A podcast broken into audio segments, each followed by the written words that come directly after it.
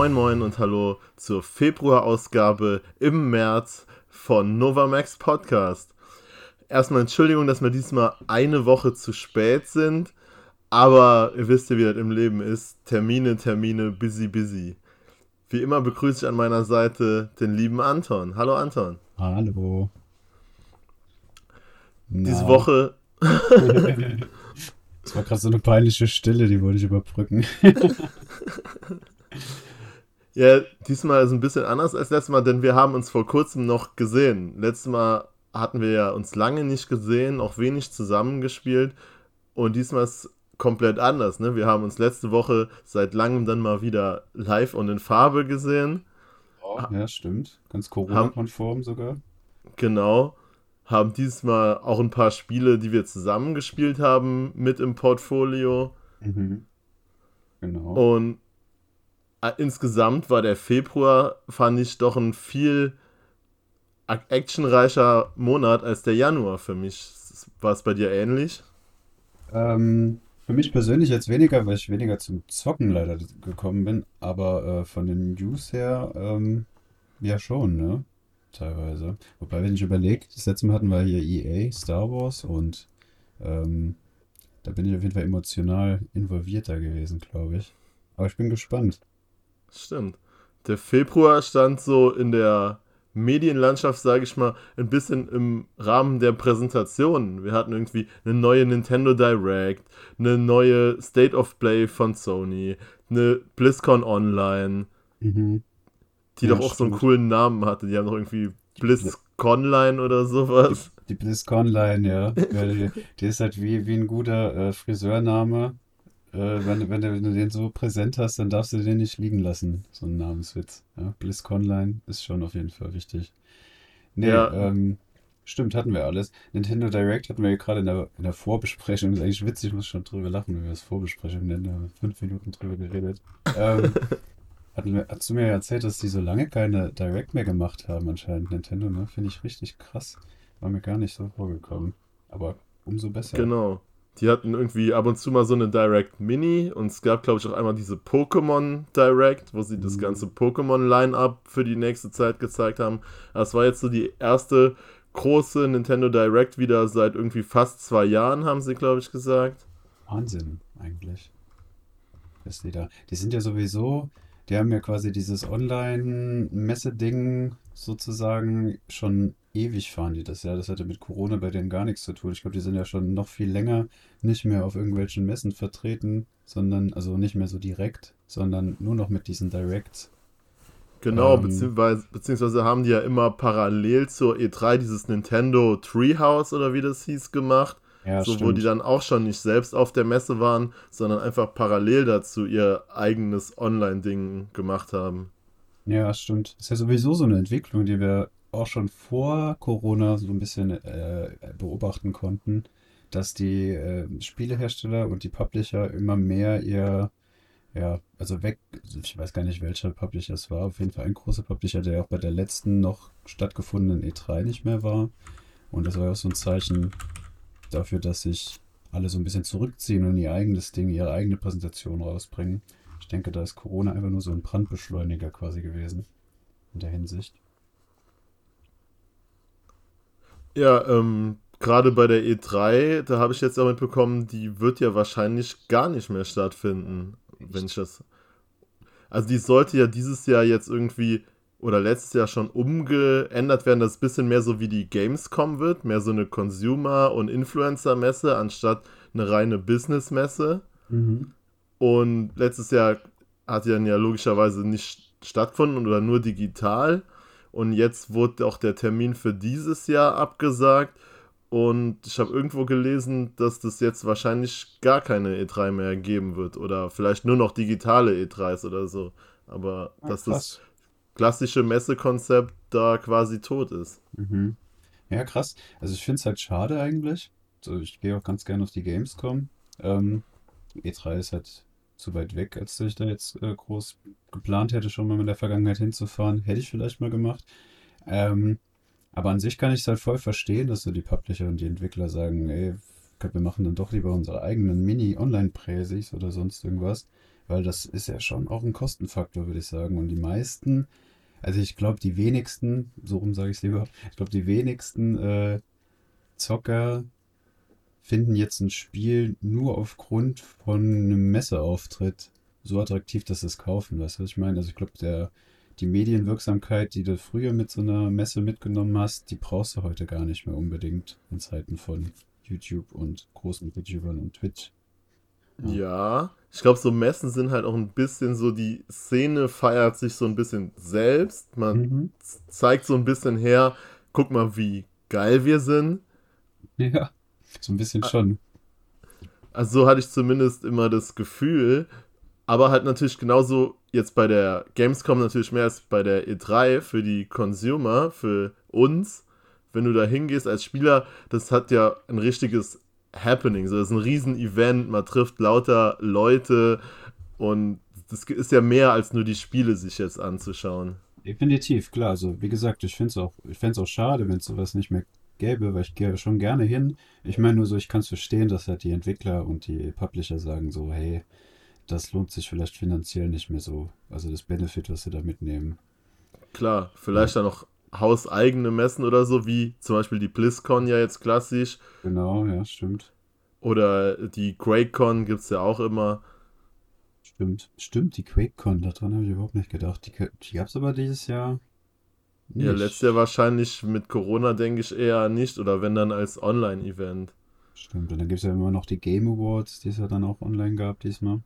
Genau. Das ist ja auch so ein bisschen eine Spiele, ja, Messe ist es ja, nicht, aber. Messe ist, das ist dann wirklich auch ein, eher ein Business-to-Business-Event, beziehungsweise ja. die Leute kommen zusammen und erzählen dann von ihren neuen Spielen, aber für uns Consumer eher ja. unrealistisch. Ich gehe mal kurz auf die Game Awards. Ja, stimmt schon. Das stimmt schon. Ja, generell, ich muss auch so sagen, die E3, ähm, die habe ich mir auch nie so super gerne angeschaut, wie jetzt die Gamescom. Ganz einfach, weil, und ich will jetzt kein äh, Ami-Shaming machen, aber mir geht diese Mentalität oft so ein bisschen auf die Nerven. so, alles ist einfach awesome. So, wow. Und jeder klatscht bei jedem Wort. Und so, echt jetzt? Der hat auch noch gar nichts gesagt. Weißt du? Oder das ganze, ganze Publikum komplett ausrastet, weil im Mobile Game ist ein schlechtes Beispiel, da rasten sie weniger aus. Irgendwo, zieh, irgendwo ziehen sie dann doch die Grenze. Aber weißt du, was ich meine? Ja, klar. Also die E3 hat ja auch in der Vergangenheit oft mit diversen Cringe-Situationen so Schlagzeilen gemacht. Ja, voll. Gerade so die große Xbox-Pressekonferenz ist da ja recht legendär mit. Ja, stimmt. Die haben ein paar Mal ins Klo gegriffen.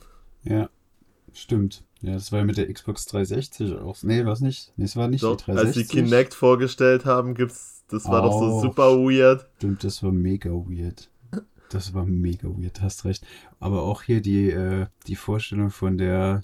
Ich bin mit dem Naming von der Xbox echt so. One X? Ist es die One X oder ist das schon die Advanced-Version von der letzten Generation? Genau, die One X ist die Advanced, also die Xbox One und dann die One ah, ja, X stimmt, war quasi ja. die Pro-Version. Stimmt, da meine ich die Xbox One, als die damals angekündigt wurde. Da haben sie auch irgendwie so ein Augenmerk, so einen riesen Fokus auf, äh, auf äh, Sportschauen gelegt. Irgendwie so Home-Entertainment-Faktor. Ja, genau. Was halt ja schon okay war, so war schon froh, dass ich jetzt mit meiner PS4 dann beim Übergang zum Beispiel endlich mal auf YouTube gehen konnte, ohne Umwege. Ich glaube, bei der PS3 war das alles noch ein bisschen umständlich. Ähm, oder halt bei der Vorgänger Xbox.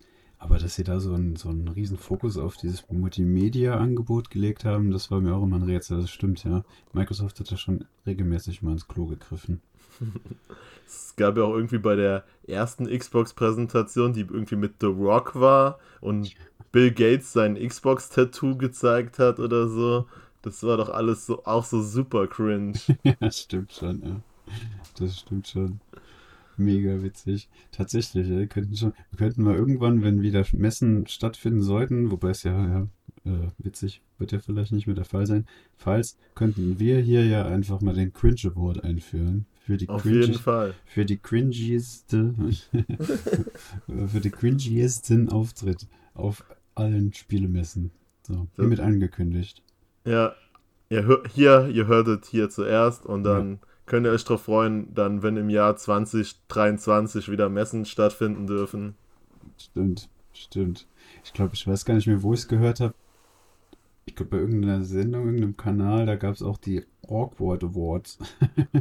Ich glaube, es war bei den Rocket Beans Das kann tatsächlich. gut sein, gell? Das kann mir direkt Die irgendwelche awkward YouTube-Videos, glaube ich, den Ja. Preis vergeben haben. So. Ah, ja, das kann gut sein. Guter Name auf jeden Fall. Orc Award. Awkward. ja, cool. Okay. Also, sollen wir direkt mal zu so einer Messe springen? Du hast die direkt, äh, die Nintendo Klar, mit, direkt also fangen wir mit der. Nintendo Direct an. Mhm. Also, wie auf jeder Nintendo-Präsentation kann man schon mal die Hälfte rausstreichen, weil es nur Ports von Spielen sind, die es schon seit Jahren auf anderen Plattformen gibt. Das Da kommt stimmt. zum Beispiel Plants vs. Zombies 3, dieses Battle von Neighborville kommt jetzt auf die Switch. Mhm. Also, wen interessiert es jetzt mal ernsthaft? Ja, das stimmt. Das stimmt. Oder äh, auch super geil, Tales from the Borderlands kommt jetzt auch auf die Nintendo Switch. So. also es ist ein super Spiel, keine Frage. Aber wie alt ist das? Boah, wahnsinnig alt. Wahnsinnig Genau. alt, ja. Das stimmt, das stimmt. Wobei ich halt, also ich finde es immer krass, dass sie das so medial so aufbauschen, immer wenn da so was Neues, also was Altes kommt. Ähm, und trotzdem bin ich immer ganz froh, dass sie es trotzdem umsetzen, sag ich mal, weil dann hast du, wenn du es nicht gespielt hast, immer geil die Möglichkeit, so ältere Spiele mal unterwegs nachzuholen, wo bei mir persönlich zum Beispiel die äh, Barriere nicht so groß ist, was Altes dann doch nochmal reinzuwerfen. Was, was, was, was ich meine? Ja, klar. Ja. Also auch gerade für die Indie-Studios finde ich es halt auch immer super, dass die da Voll, nochmal einen ja, ja. guten Markt mitnehmen können. Also äh, ich habe gesehen, jetzt äh, Outer Wilds, das Stimmt. kommt jetzt auch auf die Switch nochmal. Und Mhm. das hat ja auch alle Preise abgeräumt als Indie-Spiel und so. Und Mhm. Ist aber jetzt auf allen anderen Plattformen kannst du das schon mal kostenlos kriegen, dann bei Epic oder im Xbox Game Pass oder wie auch immer. Auf der Switch können die das halt jetzt nochmal für 20 Euro verkaufen und das verkauft sich dann auch ganz gut wieder. Ja, stimmt. Ich könnte mir auch vorstellen, dass das halt generell, ja, wie du halt sagst, eine gute Plattform für Entwickler so ist, dann nochmal Geld mit zu verdienen. Ja, das ist genau das, was du gesagt hast. Aber ja, hast du recht, würde ich auch sagen. Bisschen anders sieht es jetzt bei der Switch aus. Die haben ja auch den Port jetzt von Legend of Zelda Skyward Sword angekündigt. Mhm, stimmt. Also, das, ist, das ist aber ein Port, auf den ich mich so ein bisschen freue tatsächlich. Ob es jetzt spielen wird, keine Ahnung. Ich habe es aber damals halt nicht gespielt, weil ich keine äh, Wii hatte. ja, ich habe es tatsächlich auf der Nintendo Wii gespielt und es war ja das Zelda, was man mit dieser Bewegungssteuerung spielen musste. Mhm. Und ein bisschen Shitstorm auch ge- abgekriegt, oder? Genau, und jetzt haben die tatsächlich angekündigt, die Bewegungssteuerung kommt ja jetzt auch auf die Nintendo Switch. Mhm. Also mit den Joy-Cons wird es natürlich präziser als damals mit den wacken Wii-Controllern. Aber also, dass sie jetzt diese Steuerung genommen haben, die so kritisiert wurde und die jetzt wieder verwerten, uff, wird mal sehen, ne?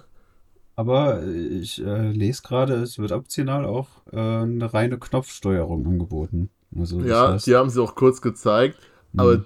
dies fand ich auch nicht so, also ich wollte nicht so spielen, weil es eigentlich nur ein Übertragen der Bewegungssteuerung, also man muss dann irgendwie einen Knopf Okay. halten und wenn du den hältst, kannst du mit der 3D-Stick-Bewegung die Armbewegung quasi nachahmen, so Oh, okay, mit dem ja, Schwert oder so, weil es anders gar nicht geht, weil zum Mhm. Beispiel den Boomerangwurf und so, den, der ist so auf die Bewegungssteuerung ausgelegt, dass es wahrscheinlich extreme Änderungen am Spiel nötig wären, um das irgendwie auf eine Knopfsteuerung zu portieren.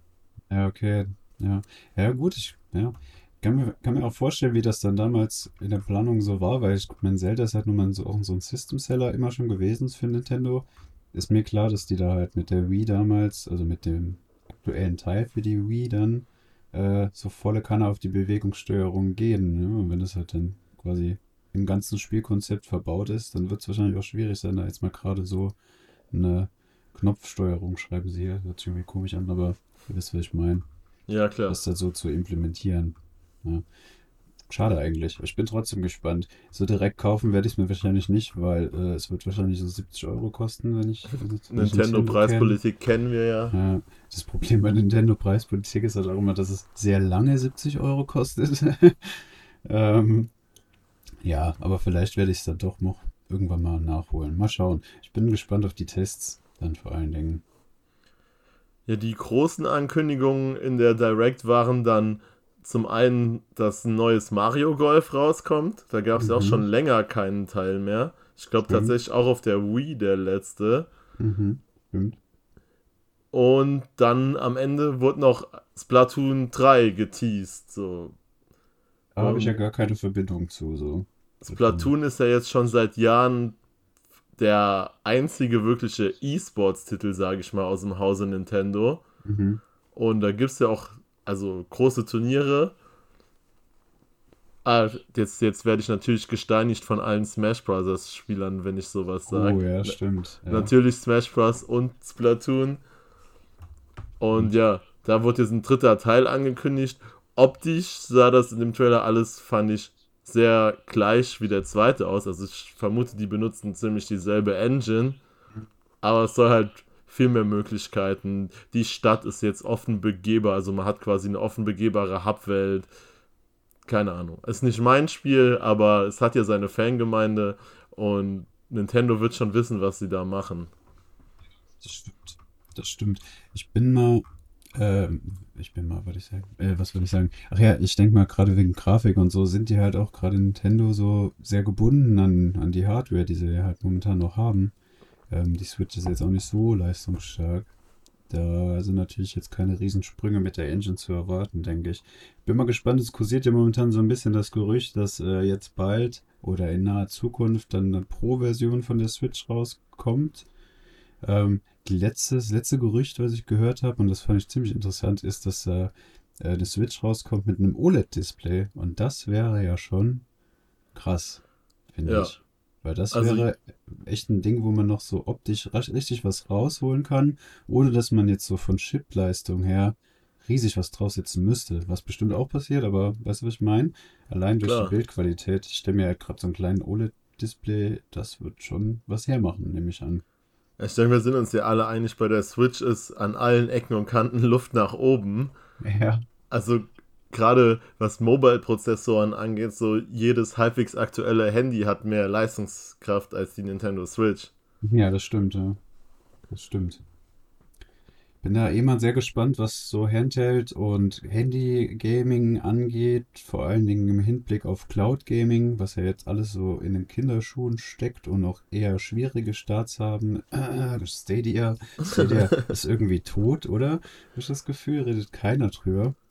Ja, Ähm, Google hat auf jeden Fall ihre Stadia Studios da eingestellt. Die hatten ja zwei Entwicklerstudios, die nur für Google Stadia entwickeln sollten und die wurden jetzt beide quasi gecancelt. ah ja, stimmt, stimmt, ja, genau. Aber so offiziell ist das Projekt jetzt nicht tot. Also Nee, Stadia also an sich. die neuen Spiele werden immer noch geportet. Ich sehe dann, da kosten halt dann die Spiele auch 70 Euro, ne? Mhm, auch krass eigentlich. Oh, letztens habe ich noch gesehen, da war das Doom Eternal war auf Stadia im Angebot für 20 statt 70 Euro. Habe ich auch gedacht, Knaller. Also, das ist Preispolitik wie bei Nintendo. Ja. ist echt so. Ich, ja, ich bin gespannt halt, was daraus so in der Zukunft wird aus Cloud Gaming und wie viel Relevanz dann auch eine leistungsstarke, ja, Hybrid, Hybrid-Konsole hat, Handheld und für den Fernseher. Wahrscheinlich weniger. Ähm, aber ja, da müsste halt auch der Netzausbau hier 5G, Überall, wir kommen in die Zukunft, oder? Generell, ja. Wenn 5G dann, dann überall ausgerollt ist. Aber ist ja alles halt, wie gesagt, noch in den Kinderschuhen. Ich bin gespannt. Hier bei den Game Pass zum Beispiel gibt es ja auch diese Cloud-Funktion. Die funktioniert mittlerweile ja eigentlich eher so semi-gut. Also eher schlecht sogar. Ich glaube, ich habe noch kein einmal wirklich ein Spiel starten können. Okay. Das, das soll ja jetzt tatsächlich auch für PC kommen, um dass du auch auf dem Hm. PC das Cloud Gaming nutzen kannst. Für Leute, die vielleicht so einen alten Krücken-Laptop haben oder so. Mhm.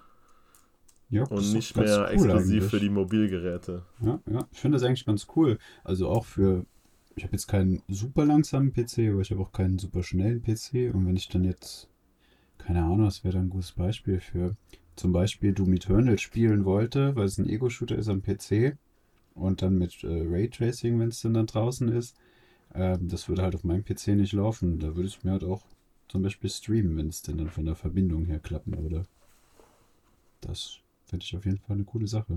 Ich kann, also ein Kumpel von mir, der spielt zum Beispiel Cyberpunk komplett über äh, GeForce Now. so heißt es, glaube ich, von Nvidia. Mhm. Ja. Und der ist total begeistert. Also es geht auch mit deutschem Heim-Internet. Ja, wenn man Ja, nicht gerade irgendwo auf dem Dorf wohnt, kann man ja auch Glück Ja. haben. Ja, stimmt. Gut, ich, ich wohne im Halbdorf, Halbstadt. Und Trier ist, ist so beides, kann man sagen. Ähm, Ja. ein- Spiel, das ich noch erwähnen wollte aus der Nintendo Direct als letztes, ist das neue Spiel von den Octopath Traveler Entwicklern. Mhm, Das ist ein Studio von Square Enix und die haben jetzt Project Triangle, heißt es, angekündigt. Und das ist ein rundenstrategisches RPG, so im Stile von Final Fantasy Tactics zum Beispiel. Mhm. Und das ist halt genau mein Genre, deswegen bin ich da ziemlich hyped drauf. Die Demo kann man tatsächlich auch jetzt schon spielen. Das Spiel soll aber leider erst 2022 irgendwann rauskommen.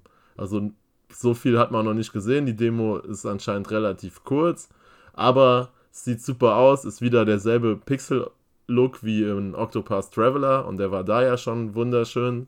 Mhm. Von daher, ich bin da auf jeden Fall gespannt drauf. Bin auch gespannt. Hast du den äh, Final Fantasy Tactics gespielt? Klar. Also ich habe es leider an mir vorbeigegangen. Es war ein 3DS-Titel, oder? Ich bin mir gar Gen nicht sicher. äh, ich glaube, DS war es sogar. sogar, sogar DS. Nee, das habe ich leider, es ist an mir vorbeigegangen. Vielleicht Aber es gibt so ja auch Titel. andere super Spiele in dem Genre noch. Es sind Mhm. auch tatsächlich ein paar im Game Pass.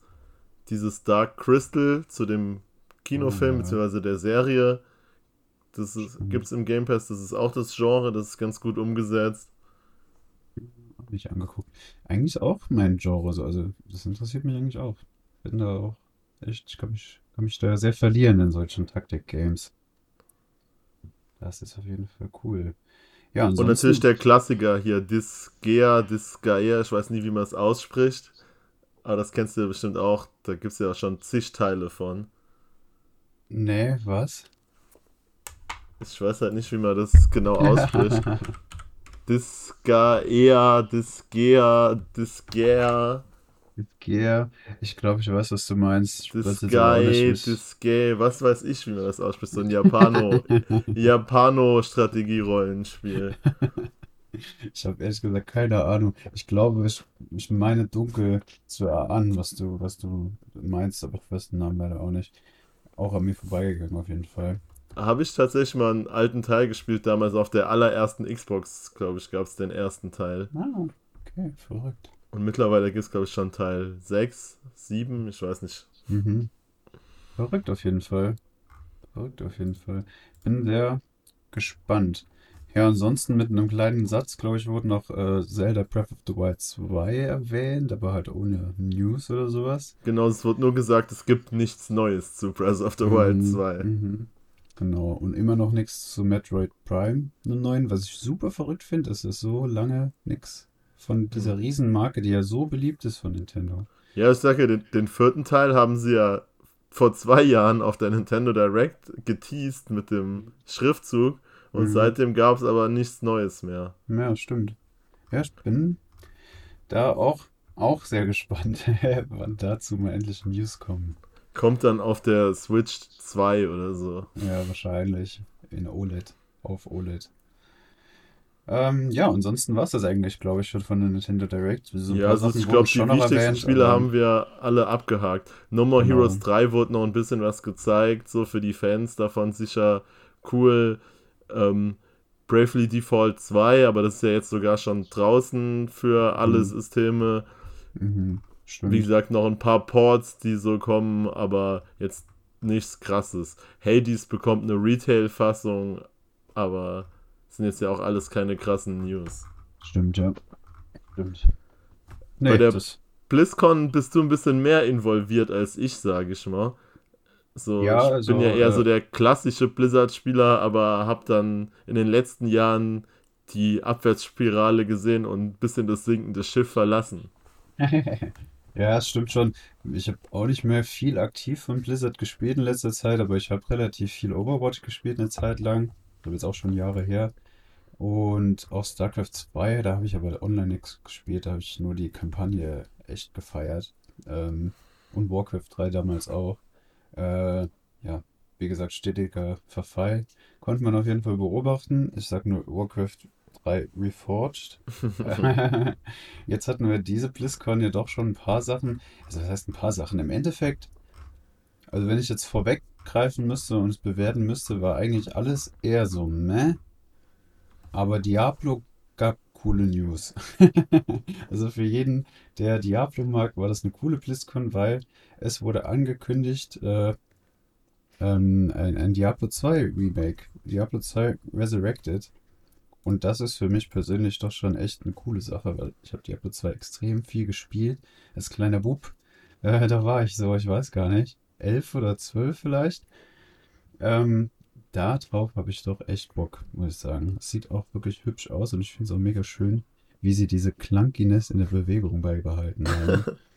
ähm, ja klar, also ich habe das damals auch mega viel gespielt, so mit mhm. Freunden online immer. Mhm. War vielleicht mein erster Online-Titel, den ich online gespielt habe mit jemandem. Ja, bei mir glaube ich so Counter-Strike müsste noch ein bisschen früher mhm. gewesen sein. Aber auf jeden Fall auch viel Diablo 2 gespielt. Aber jetzt nochmal, ich glaube nicht, dass ich da nochmal Bock drauf habe. Das ist einfach so ein altes Spiel jetzt nochmal zu spielen, wenn ich selbst keinen Bock habe, Diablo 4 zu spielen. Ja gut, aber da gehen wir schon auf jeden Fall auseinander, weil ich, ich habe so viel Bock auf Diablo 4. Von daher, allein schon als Zwischenappetizer für Diablo 4 ist das nice. Alleine würde ich es allerdings auch nicht nochmal spielen, also zumindest mal nicht direkt kaufen. Vielleicht irgendwann, wenn es in einem Sale wäre. Aber ich habe jetzt heute schon auch mit ein paar Kumpels abgemacht, dass wir da wieder reinsteigen. Da ist das dann wieder was anderes. Aber das ist halt auch mit jedem Spiel irgendwo so, ne? wenn du da ein paar Leute zusammen hast. Ja, Diablo 2 soll ja jetzt auch wie Diablo 3 hat diese Seasons dann bekommen, das Remake. Mhm. Mhm. Dass das sich stetig die bisschen die Spielmechaniken ändern und Seasonal Loot und was weiß ich. Mhm. Und dann ist das wieder so ein ewiger Grind, wo sie sich dabei halten wollen.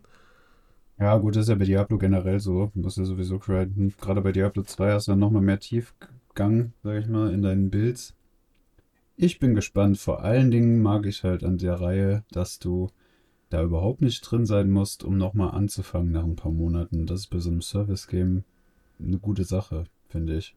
Für mich zumindest. Für, für jemanden, der keinen Skill besitzt. Weil, ja, keine Ahnung, wie zum Beispiel Shooter, weißt du, wenn du da halt ein paar Monate raus bist, dann macht es halt auch danach mal locker nur noch die Hälfte Spaß. Ja, klar. Du halt viele Skill ja, verloren hast, ja. Das ist ja immer, wenn du in PvP gehst, anstatt PvE. Dann. Genau, ja. Das ist halt der Punkt. Und ich freue mich drauf. Ich finde, es sieht gut aus.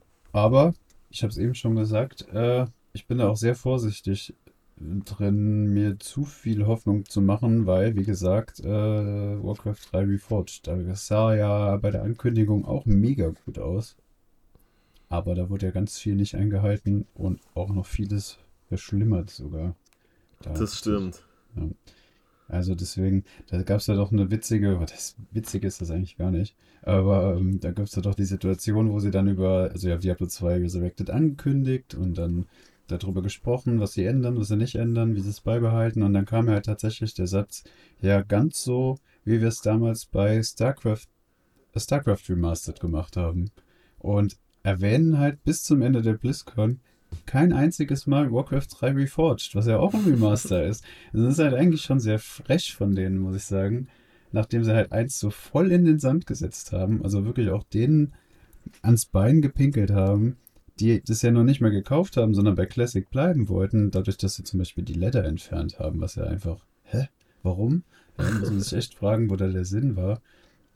Und nachdem sie so krass was verkackt haben, dann ein neues Remaster anzukündigen, okay, Diablo 2 ist beliebt, ist ja auch gut aufgenommen worden, aber dann im selben Atemzug ein anderes Remaster zu erwähnen und das andere dann auszuschweigen, was wir verkackt haben, das ist irgendwie schon super strange. So. Also, keine Ahnung, ja, was da der, was da der Grund war. Ich denke mal, dass sie darauf setzen, dass wir es einfach vergessen. Also wir, damit meine ich die Spieler. Äh, was auch leider oft genug passiert. Aber ja, fand ich irgendwie echt strange, tatsächlich. Ja, ist halt auch nichts dazu sagen, ist ja schon ein ganz großes Eingeständnis, dass man sich dem bewusst ist, wie sehr man es verkackt hat. Ja. Ja, wird wahrscheinlich marketingtechnisch sogar das Klügste gewesen sein, weil was hätte man schon sagen sollen, wenn man nicht gerade vorhat, das komplett zu überarbeiten, was sie ja offensichtlich nicht haben, obwohl sie es versprochen haben, dass sie alles fixen. Ähm, wenn sie nämlich ja vorhätten, da jetzt alles zu überarbeiten oder zumindest so weit zu überarbeiten, dass es ja wieder so, was Leather und alles angeht, die Qualität von vorher einfach nur hätte, dann hätten sie es ja gesagt. So, und dann ist es marketingtechnisch wahrscheinlich besser, einfach gar nichts zu sagen. Also ich verstehe schon die Beweggründe, frech fand ich es trotzdem. Ja, absolut. Da bin ich komplett deiner Meinung. Ja. Ja, und ansonsten gab es ja dann halt neues Material zu Diablo 4. Jetzt auch nichts krass Überwältigendes, würde ich behaupten. Die neue Klasse ist halt so ein bisschen Jäger, äh, Dämonenjäger, äh, Hunter-Mischung. Für alle, die die 3 und 2 gezockt haben. Ähm, ja, war jetzt zu erwarten. Eine, Fernkampf eine Fernkampfklasse, die hat halt noch gefehlt. Ist jetzt nichts, was einem aus dem Hocker reißt. Ich finde, es sieht extrem hübsch aus. Aber das ist halt das Ding bei Blizzard. Die haben es halt auch schon drauf, was Farbgebung und ähm, so dieses ja, Gefühl der Befriedigung angeht, wenn du was weg, wegsmechst, weißt du? so dieses Gameplay-Loop äh, Addicting, das haben sie echt gut drauf, muss man schon sagen. Wenn du jetzt nichts mehr dazu sagen willst und vielleicht nichts zur State of Play, wäre das eine super Überleitung zu einem Spiel, was ich gezockt habe. Hm, überleg kurz, es wurde, es wurde noch kurz Overwatch 2 erwähnt, aber nicht viel Ach, stimmt, Neues. ja, Overwatch aber 2 gab es ja auch noch. Genau, aber ansonsten äh, wüsste ich jetzt auch nicht, auch nicht. Tatsächlich war die BlizzCon, wie ich schon vorher gesagt habe, eher so meh, aber für Diablo-Fans halt schon cool. Meine Meinung. ja, war schon sehr Diablo-lastig. Dementsprechend, wenn man damit was anfangen kann, wird man da auch viel Schönes gesehen haben. Die Netzreaktionen zu Diablo 2 Resur Resurrected waren ja auch recht positiv. Das stimmt, das stimmt.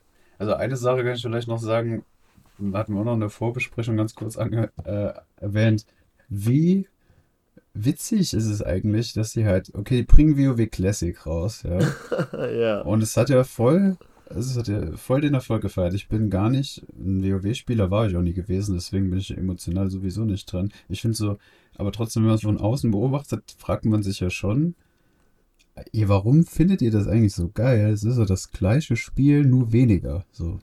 Also es ist ja, ja einfach genau. von vornherein. Also einfach nur, ja, wie wär's, so nach dem Motto, wie wär's denn eigentlich, wenn jetzt WoW rauskäme? so.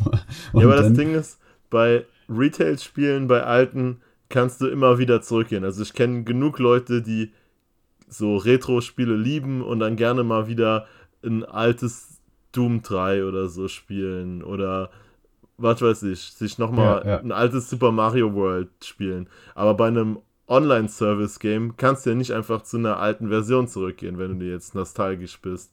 Und ja, okay. genau diese Leute werden dann damit abgeholt. Ja, okay, das stimmt. Das stimmt, ja klar, voll. Macht voll Sinn. Aber wie witzig ist es denn dann, dass Blizzard jetzt einfach das erste Add-on in der Classic Edition ja. rausbringt? Das denke ich äh? auch. Und äh? bringen die jetzt nach und nach einfach jedes Add-on nochmal raus. Das ja. ja. Also, und dann hat Blizzard so ihren Loop des ewigen Geldscheffelns gefunden. So, dann machen sie es einfach für immer. Wenn sie wieder durch sind, fangen sie wieder vorne an nach ein paar Jahren. Ja, genau. Das, ich habe mir das auch. Also die Leute fanden es ja auch noch nicht mal so schlecht oder so oder komisch, dass das überhaupt grad... nicht. Nee. Teilweise freuen die sich ja richtig drauf. Ja, und ich finde das irgendwie so strange. Also ich finde es jetzt nicht per se daneben. Ich will da jetzt keinem auf den Fuß treten, der das jetzt cool findet. Ich, wie gesagt, bin ja gar nicht drin in dem WoW-Business, aber ja, ich finde es halt einfach, wie du sagst, so super. Ja, eigentlich ist es ein Master mein Trick, also man jetzt einfach dasselbe Spiel nochmal rausbringt, so. Und das halt mit allen Add-ons anscheinend. Ja, warum nicht, ne? Als zweimal melken, wenn noch was da ist. Eben. So, also, ja. ich denke halt, solange die Leute da Bock drauf haben, werden die jetzt auch die nächsten Add-ons nochmal alle als Classic-Version raushauen. Ja, denke ich halt auch. Aber das finde ich ja mega absurd so. Aber okay. Okay. So, jetzt habe ich dir deine Überleitung natürlich vermasselt, aber äh, nichtsdestotrotz, bitte. Also, wenn wir gerade über Gameplay-Loops und Looten reden. ähm, ich habe die Demo von Outriders gezockt. Stimmt. Da bin ich leider nicht zugekommen. Wie war's? Du hast es mir sogar noch nicht mal privat erzählt. Ich bin sehr gespannt. Genau, ähm, das ist ja ein neuer Looter-Shooter, so ganz im Stile von Destiny oder Borderlands. Quasi Diablo als Shooter-System, in dem Fall ein Third-Person-Shooter. Mhm. Der kommt von People Can Fly, die ja auch dafür bekannt sind, ganz gute Shooter zu machen. Die haben dieses zum Beispiel das Gears of War Judgment gemacht. Painkiller ist auf deren Mist gewachsen, was ja auch damals ein recht erfolgreicher Ego-Shooter war. Auch Mhm. als E-Sports-Titel recht große Wellen hatte damals. Und jetzt machen sie eben dieses Outriders. Und da habe ich reingezockt, mit einem Kumpel von uns auch. Und ich muss sagen, das macht schon richtig Spaß. Also gerade das Shooter-Gameplay funktioniert richtig gut.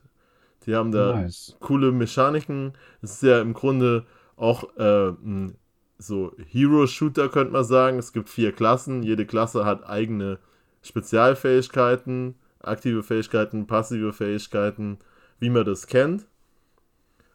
Und ja, es ist halt alles ein bisschen flach, muss ich sagen, fand ich, sowohl von der Story als auch von der Inszenierung. So, wenn man Gears mag, dann wird man das wahrscheinlich auch mögen, weil es ähnlich ist von der Inszenierung. So, die Charaktere sind die klassischen flachen Action-Helden und die Story orientiert sich auch so, ist sehr straightforward, bis jetzt zumindest. Also in der Demo konnte man das erste Kapitel spielen. Das waren so zweieinhalb bis drei Stunden mit allen Nebenmissionen, sage ich mal. Ich bin gespannt, Alter. auch. Das sieht sehr interessant aus. Ich sehe auch gerade, es ist auch von Square Enix gepublished. Also schon ziemlich groß. Genau. Wahnsinn. Ja. Also optisch, wie war's auch? Also ich finde so die, die Screenshots, die ich so sehe, die sehen mega hübsch aus. Ist Ja, hübsch. also die äh, Umgebung fand ich relativ trist, da war ich ein bisschen enttäuscht, aber da man noch mehr auf dem Planeten rumkommt, also im Tutorial am Anfang war es sehr schön, da war man in einer sehr grünen Gegend und viel verschiedene Pflanzenarten, die Fauna auf dem Planeten sah richtig gut aus. Und später im Kampf war man dann in so Schlachtfeld- und Trümmerumgebungen und das war alles dann doch sehr trist, muss ich sagen. Okay. der klassische grau-braun Match, wie man den auch tatsächlich aus. Gears of War Spielen oft kennt, wenn man jetzt Das den fünften stimmt. Teil ein bisschen ausklammert. Ja, Stimmt, ja. Den fünften Aber- Teil hatten wir ja auch zusammengespielt, der war ja doch schon ziemlich hübsch. genau, der war ja auch dann ja anders. Da hast du ja auch sehr viel verschiedene Habitate gehabt. Und Mhm. da, da hoffe ich jetzt bei Outriders auch ein bisschen drauf, dass man da auf dem Planeten rumkommt und ein bisschen mehr Abwechslung hat noch im späteren Spielverlauf. Aber was ich auch sagen muss, jetzt schon sehr schön waren die ganzen Effekte. Also wenn man da jetzt irgendwie so ein Feuerzauber, sag ich mal, benutzt oder Blitze schießt oder so, das sah alles super gut aus. Die Lichteffekte ist natürlich jetzt alles 4K HDR. Da sieht natürlich super aus. Jetzt, ich habe es auf der äh, Xbox gespielt, Series X so, und es lief halt auch super flüssig, sah toll aus. Also was das angeht, also ich glaube, da kann man sehr viel Spaß mit haben, wenn man dieses Looter-Shooter-Genre mag. Und auch die Skilltrees sind mega komplex, habe ich gesehen. Da gibt es dann sogar Verzahnungen. Jeder Charakter hat drei Skilltrees, die aber untereinander verzahnt sind. Also viele Möglichkeiten für unterschiedliche Builds, denke ich. Das hört sich eigentlich ganz cool an, muss ich sagen. Erster Vierter kommt's raus, habe ich gesehen. Genau, also es ist jetzt noch ein Monat. Die Demo kann man auch weiterhin noch spielen. Ich habe es jetzt tatsächlich auch noch ein zweites Mal mit einer anderen Klasse durchgespielt. Okay. Und du kannst, das finde ich super cool, das sollten mal viel mehr Spiele machen. Du kannst nämlich deinen kompletten Progress aus der Demo mitnehmen, wenn du dir das Spiel kaufst. Sowohl den Loot, den du Ah, gefunden hast, als auch nice, deinen Story-Progress, Nebenmissionen. Das ist nice. Glaube, bei der letzten Demo, wo das nicht ging, wo ich mich geärgert hatte, also beim persönlich das letzte Mal war es bei Final Fantasy Remake 7, also Final, Final Fantasy 7 Remake, glaube ich. Ich glaube Da- zumindest, dass das so war. Ja, da war das tatsächlich so. Das hatte ich auch mitbekommen, dass sich da ein paar Leute dran gestört haben, weil gerade das Tutorial-Gebiet ja doch sehr langweilig ist in dem Spiel, so, weil man noch nicht viele Möglichkeiten hat und man sich Ja. nur so durchschnetzelt, hatten sich da viele Leute drüber aufgeregt, dass sie das jetzt nochmal machen müssen. Ja, also es war halt interessant, weil es gerade, äh, man hat wieder in das Spiel reingucken können, das allererste Mal so. Aber das ist halt natürlich auch abgearbeitet, das Spannende, wenn du es einmal gespielt hast und umso blöder dann, wenn du es nochmal spielen musst. Ah, Deswegen- ja. All, alle Entwickler, nehmt euch das Beispiel an Outriders so, je mehr man mitnehmen kann aus der Demo, umso mehr Spaß hat man dann auch dran und freut sich aufs neue Spiel und denkt sich nicht, oh, jetzt nochmal drei Stunden genau dasselbe nochmal machen. Ja, das ist eine gute Sache. Verstehe ich auch, wie du sagst, eigentlich gar nicht, warum man das nicht generell so macht bei allen Spiele-Demos. Aber bin ich auch nicht so drin im, im Entwicklerbusiness, ob das jetzt irgendwie, irgendwie eine, eine Hürde wäre oder so. Keine Ahnung. Ähm, ja, Final Fantasy wüsste ich eigentlich noch gerade eine kurze kleine Überleitung, auch eine gute. Ähm, da kommt nämlich ja auch ein Add-on raus Genau. jetzt demnächst. Ähm, das ist nicht, wie ich zuerst dachte, krass schon der zweite Teil. Nee, es ist halt nur eine Story-Ergänzung, oder? Genau. Also da, ta- ich habe es mir kurz angeguckt, da geht es um diesen Yuffie-Charakter und die war ja auch in dem Original Final Fantasy VII ein komplett optionaler Charakter. Also die Storyline von ihr und dass sie sich deiner Gruppe anschließt, konnte man halt über optionale Quests erledigen.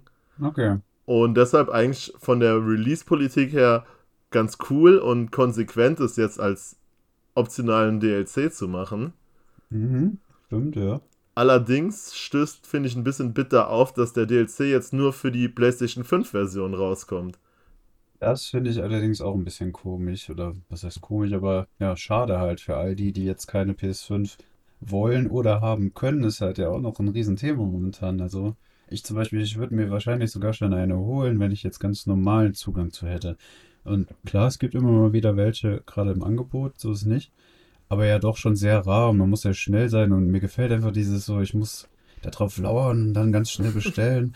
Ich will halt einfach nur, äh, auch wenn es natürlich im Endeffekt, wenn ich es habe, keinen Unterschied macht dann, aber ich will einfach nur in den Laden gehen oder auf Internetseite XY und mir dann ganz normal eine bestellen, so weißt du. Ja, klar. Ähm, bis dahin, das dauert wahrscheinlich auch noch so ein bisschen. Und gerade deswegen ist es so super blöd für die Leute, die jetzt gerne das Add-on spielen wollten. Ne? Was aber cool ist, finde ich, ist, dass das ein kostenloses äh, Next-Gen-Update im, für alle die zur Verfügung steht, die das auf der PS4 schon gekauft haben. Ich sag mal so, das, das ist ja auch so ziemlich der Industriestandard, mit wenigen Ausnahmen. Ähm, auf eine davon kommen wir ja später noch zu sprechen. Mhm, stimmt. Ja, okay, also BlizzCon eigentlich abgehakt. Wie gesagt, sehr Diablo-lastig. Overwatch 2 kurz angesprochen, aber nicht viel gekommen. Ähm, ganz komisch, dass da irgendwie nie was zu StarCraft kommt. Ich glaube, RTS sind einfach tot, leider. Ich finde es schon schade. Ähm, Warcraft 3 Reforged war wahrscheinlich so der letzte Sargnagel. Ähm, Ja, MOBA ist das neue RTS. ja, wahrscheinlich. Ja. Bin gespannt. Schade finde ich es eigentlich. Ich glaube, es gäbe ja doch schon noch irgendwie einen Markt für ein Warcraft, ein Starcraft oder ein Command Conquer neues. Aber keine Ahnung. Bin halt auch alt. ähm, ja, dann würde ich sagen, hast du noch News? Geile Nee, News? also, da wir eben Auto erst schon angeschnitten haben, würde ich sagen, machen wir weiter mit den Spielen, die wir gezockt haben im Jawohl. letzten Monat, oder? Ja, gerne. Als nächstes auf meiner Liste habe ich ein Spiel, wo ich weiß, dass wir beide reingespielt haben. Ich glaube, ich habe Mhm. ein paar Stunden mehr als du, aber wir haben es beide uns mal angeguckt. Und zwar Monster Sanctuary. Oh ja, genau. Oh ja, ich habe aber ganz kurz tatsächlich nur reingeguckt. aber ich habe reingeguckt, ja, Ja, ich habe so zwei Abende gespielt, also insgesamt irgendwie so sechs, sieben Stunden vielleicht. Mhm. Ja, für alle, die es nicht. Sorry? ja, klar, mach nur. Also für alle, die es nicht kennen, das ist so ein bisschen wie Pokémon. Ähm, ja, also, es ist eigentlich genau wie Pokémon, oder? Ich würde sagen, das Grundspielprinzip ist Pokémon, aber anstatt dass wir das auf ein JRPG packen, ist das Monster-Sammel- und Trainierspielprinzip hier auf ein Metroidvania gepackt. Genau, ja, stimmt. Das ist Ja, riesen, riesen Pfeiler, den hätte ich jetzt komplett vergessen. Ähm, genau, da habe ich kurz reingeguckt. Es ist, ist ja sehr gut angenommen worden. Das hat ja mega äh, die Fanbase, habe ich mitbekommen, tatsächlich. Genau. Ähm, ich habe mir auch mal anguckt, was das Studio Moirai Games vorher gemacht hat und das sagt mir kein einziges der Spiele was. Das waren, glaube ich, auch teilweise Mobile-Spiele so und das ist jetzt denn ihr erstes größeres Projekt, was jetzt mhm. ja auch mhm. über Team 17 gepublished wird. Stimmt. Und also bei mir kam es auch sehr gut an, weil es, was mich am meisten überzeugt hat, war jetzt nicht diese Innovation, dass wir das mit einem äh, Metroidvania-Spielprinzip zusammenpacken, sondern dass es so viele Komfortfunktionen hat, die ich mir bei Pokémon immer wünschen würde. Okay, was hast du da? Hast du da ein gutes Beispiel? Ich habe zwei richtig gute Beispiele. Das eine ist, nach dem Kampf werden automatisch deine Monster immer komplett geheilt. Das heißt, man mhm. spart sich das lästige, ja, ich laufe zurück zum Pokémon-Sender ständig um meine okay. Pokémon zu heilen, was halt mega nervig ist. Und wenn man die Schwierigkeit der Kämpfe einfach daran anpasst, dass man immer mit vollem Leben in den Kampf geht, tut das dem ja gar keinen Abriss. Also, mhm. ich wollte sagen, fragen, wie das dann ist mit dem Schwierigkeitsgrad. Monster Sanctuary ist halt deutlich knackiger als ein Pokémon. Also so ein Pokémon kann ja jeder easy durchlaufen. Ja. Und ja. Monster Sanctuary, wenn du da in den Bosskämpfen, sage ich mal, oder so Zwischenbosskämpfe nicht die richtige Strategie verfolgst, dann hast du keine Chance. Also das ist schon sehr okay. strategisch. Auch dadurch, dass man immer mit drei Monstern gleichzeitig kämpft, anstatt nur mit einem, mhm. Kann man natürlich dann auch mehr Strategien, indem man die Fähigkeiten kombiniert, anwenden. Okay. Ja, ich habe es, wie gesagt, nur ganz, ganz kurz angespielt. Was ich super cool fand, direkt schon, ist, dass man so eine Skilltiefe hat. Also so eine Variation bei jedem einzelnen Monster. Man hat da ja schon einen riesen genau. Skill-Tree. Je jedes Monster hat drei Skill-Trees, anstatt wie bei Pokémon jedes Pokémon lernt halt am Level X eine neue Attacke oder so. Genau. Ja. Bei Pokémon war ja die einzige Entscheidungsmacht, die man da in dem, in dem Moment hat, eigentlich nur ob lernen oder nicht lernen und halt diese TMs und VMs. Genau, und bei Monster Sanctuary hast du halt, wie gesagt, drei Skill-Trees und dann kannst du halt ganz normal wie in einem Rollenspiel deine Skillpunkte darauf verteilen. Ja, voll nice. Also das fand ich mega cool, direkt schon. Ähm, dass ich da nicht mehr weitergespielt habe, lag auch eigentlich mit daran, nicht weil, ich, nicht weil ich es nicht cool fand, im Gegenteil, sondern weil ich eigentlich auf der Suche war nach einem Spiel, was so äh, super seicht ist gerade in dem Moment. Habe ich das gesehen, habe ich gesagt, okay, ne, dann doch doch noch, doch lieber wann anders. doch, doch ein bisschen komplexer als erwartet. Ja, genau. Das ging mir aber auch schon letztens bei einem anderen Spiel so, wo ich dachte, ach nee, jetzt erstmal was Seichtes und dann, was war's? Es war Crosscode. da bin ich allerdings bei der Stange dann doch geblieben. Das habe ich ja dann durchgespielt. Aber da haben wir ja letzte Folge schon drüber gesprochen. Also genau. Die anhören. zweite Komfortfunktion von Monster Sanctuary, die ich unbedingt noch erwähnen wollte, ist nämlich das, wie das Monster Fangen gehandelt wird. Mhm. Und zwar, wenn okay. du Gegner besiegst, bekommst du am Ende so eine Wertung, je nachdem, so, je nachdem, wie gut du gekämpft hast, strategisch klug, wie wenig Schaden du genommen hast, etc. pp. Mhm. Und wenn du da gut abschneidest, dann hast du die Möglichkeit, nach dem Kampf Eier zu finden von den Monstern, die du besiegt hast. Oh, und die kannst okay. du dann jederzeit quasi ausbrüten und dann hast du direkt das Monster von der Sorte. Und das okay. Coole ist aber, wenn du neue Monster bekommst, haben die immer automatisch das Level des Monsters in deiner Gruppe mit dem niedrigsten Level. Also du musst die dann nicht von Level 1 wieder hochfarmen, wie bei Pokémon, sondern wenn jetzt in deiner mhm. Gruppe jeder Level 20 hat, dann hat das neue automatisch auch direkt Level 20. Mhm. Voll cool. Und das, das spart ja. halt unnötigen Grind-Mist. Ja. Ja, ich habe so ein Pokémon früher schon immer gehasst, dass man dann irgendwann an den Punkt kommt, okay, jetzt muss ich erstmal so zwei, drei Stunden durchs hohe Gras laufen und A smashen, um halt alles wegzusmashen, was da geht. Deswegen habe ich Pokémon so gerne auch später dann äh, mal wieder auf einem Emulator gespielt, wo man die Geschwindigkeit verdoppeln konnte. ja. ja. Das war ja mega gut, ja. Das sind echt zwei coole Sachen. Also ich habe es jetzt auch nicht durchgespielt, aber zwei Abende lang hatte ich da richtig Spaß damit. Mhm. Ist halt, wie gesagt, die Schwierigkeit ist richtig knackig. Da muss man sich dann drauf einstellen und auch Bock drauf haben. Und nicht so wie bei Pokémon, ich gucke nebenbei einen Film und spiele auf meinem Gameboy ein bisschen Pokémon nebenher. Ich glaube, dann wird man viel kassieren. Ja, das stimmt. Aber das war ja auch jetzt schon ein riesen Kritikpunkt von, ich sag mal so, älteren Spielern, die jetzt auch gerne immer noch Pokémon spielen, an dem aktuellsten Pokémon für die Switch, dass das halt auch einfach zu leicht ist. Der, ich ich habe selbst nicht gespielt, aber da habe ich auch gesehen, da sind ja mittlerweile sogar die, äh, die Attacken, die jetzt gerade bei dem jeweils gegenüber eine Schwäche attackieren, sind ja schon markiert. Sogar das fällt weg. So. Und dann. Äh, ja, also, im Grunde klickst du es nur noch runter. So. Ja, im Grunde klickst du es echt nur noch runter. Und darauf, ich habe nämlich kurz überlegt, ob ich es mir mal hole, weil ich habe schon länger keine Nintendo-Konsole mehr gehabt vor der Switch, die ich mir auch erst viel später geholt habe als Release. Ähm, bin aber dann doch relativ schnell wieder von dem Gedanken weg, weil, ah nee, es ist mir dann doch zu, ja, die wollen zu viel beides, weißt du? Die älteren Spieler abholen, aber auch die jüngeren. Also, beziehungsweise eigentlich haben sie sich zu sehr auf die jüngeren fixiert, meiner Meinung nach. um die älteren noch groß bei der Schlange zu halten. Ja, ich glaube, es liegt auch daran, dass einfach die Kernzielgruppe der Nintendo Switch nicht die Core-Gamer sind. Ja, genau, das stimmt. Das stimmt.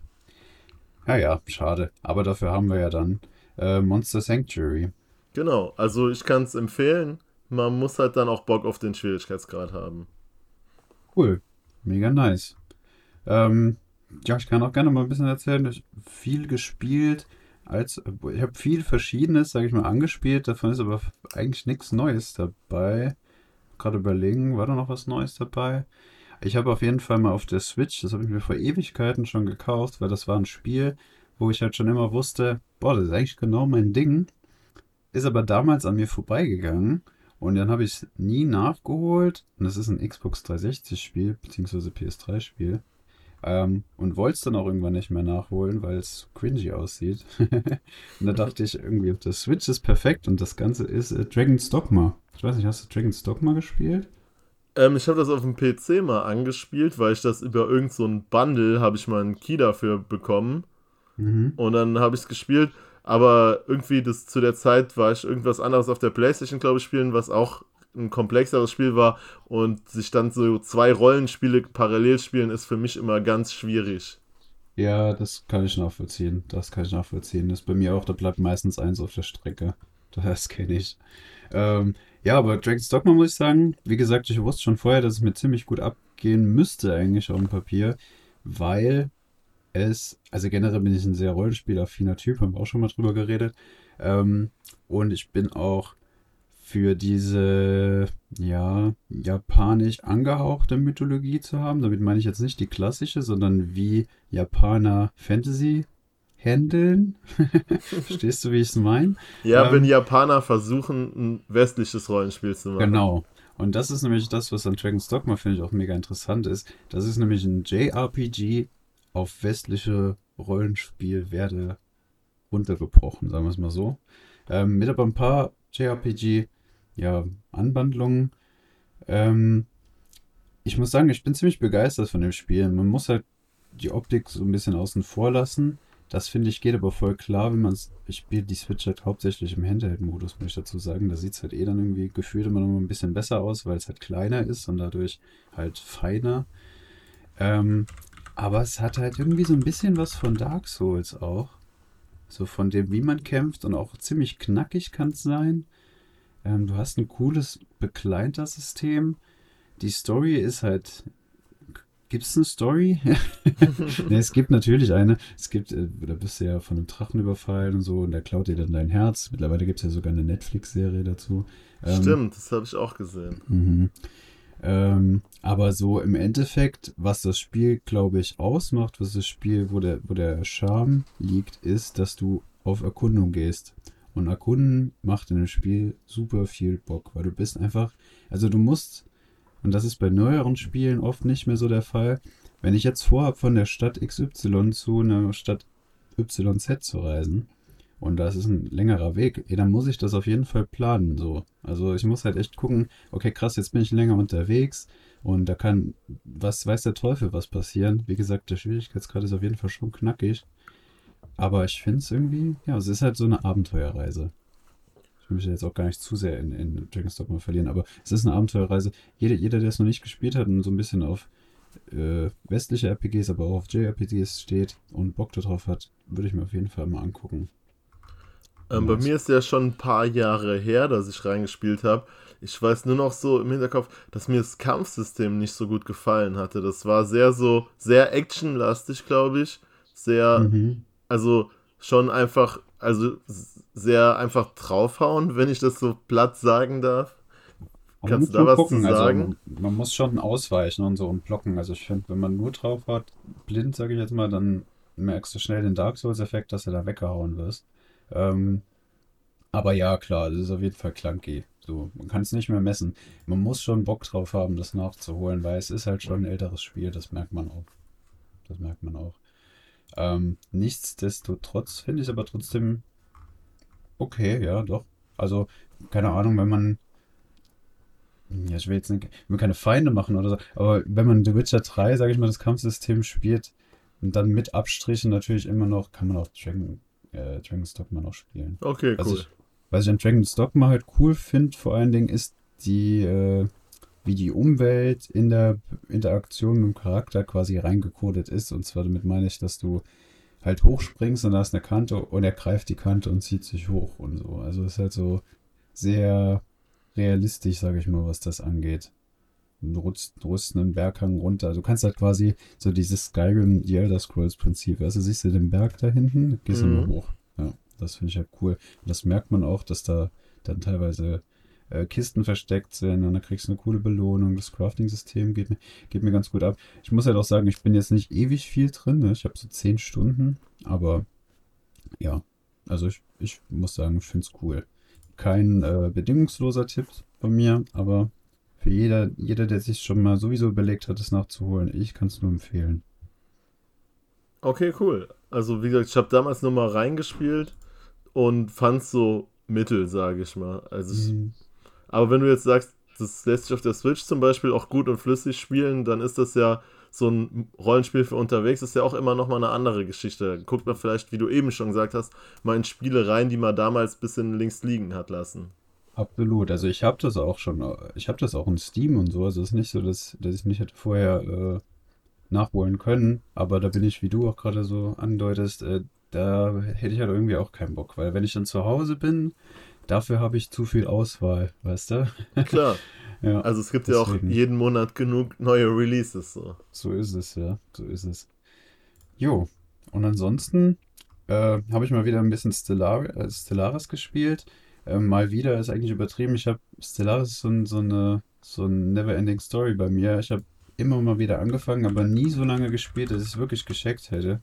Jetzt habe ich es doch endlich mal ange, angefangen und bin auch ein bisschen dabei geblieben und bin sehr begeistert davon. Also Ich war es auch schon vorher ziemlich überzeugt von dem Spiel.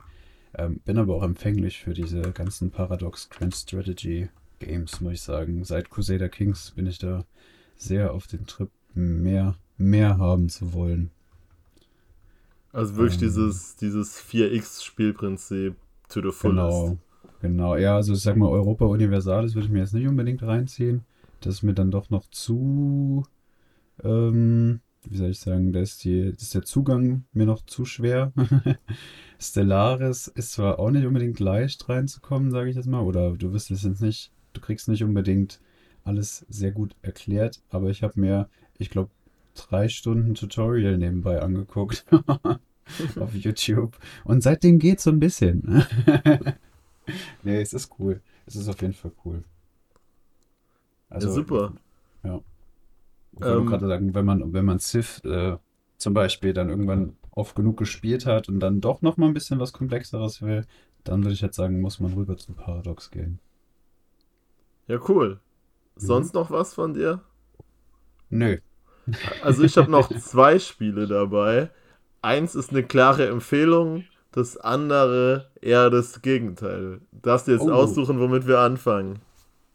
Ich bin immer froh, wenn ich am Schluss was Cooles höre. Also zuerst das Gegenteil, also zuerst das Schlechte. Okay, vor zwei Wochen oder drei, drei Wochen war ein Freeplay-Wochenende. Das kennt man ja, dass manchmal ein Spiel ein Wochenende gratis spielbar ist.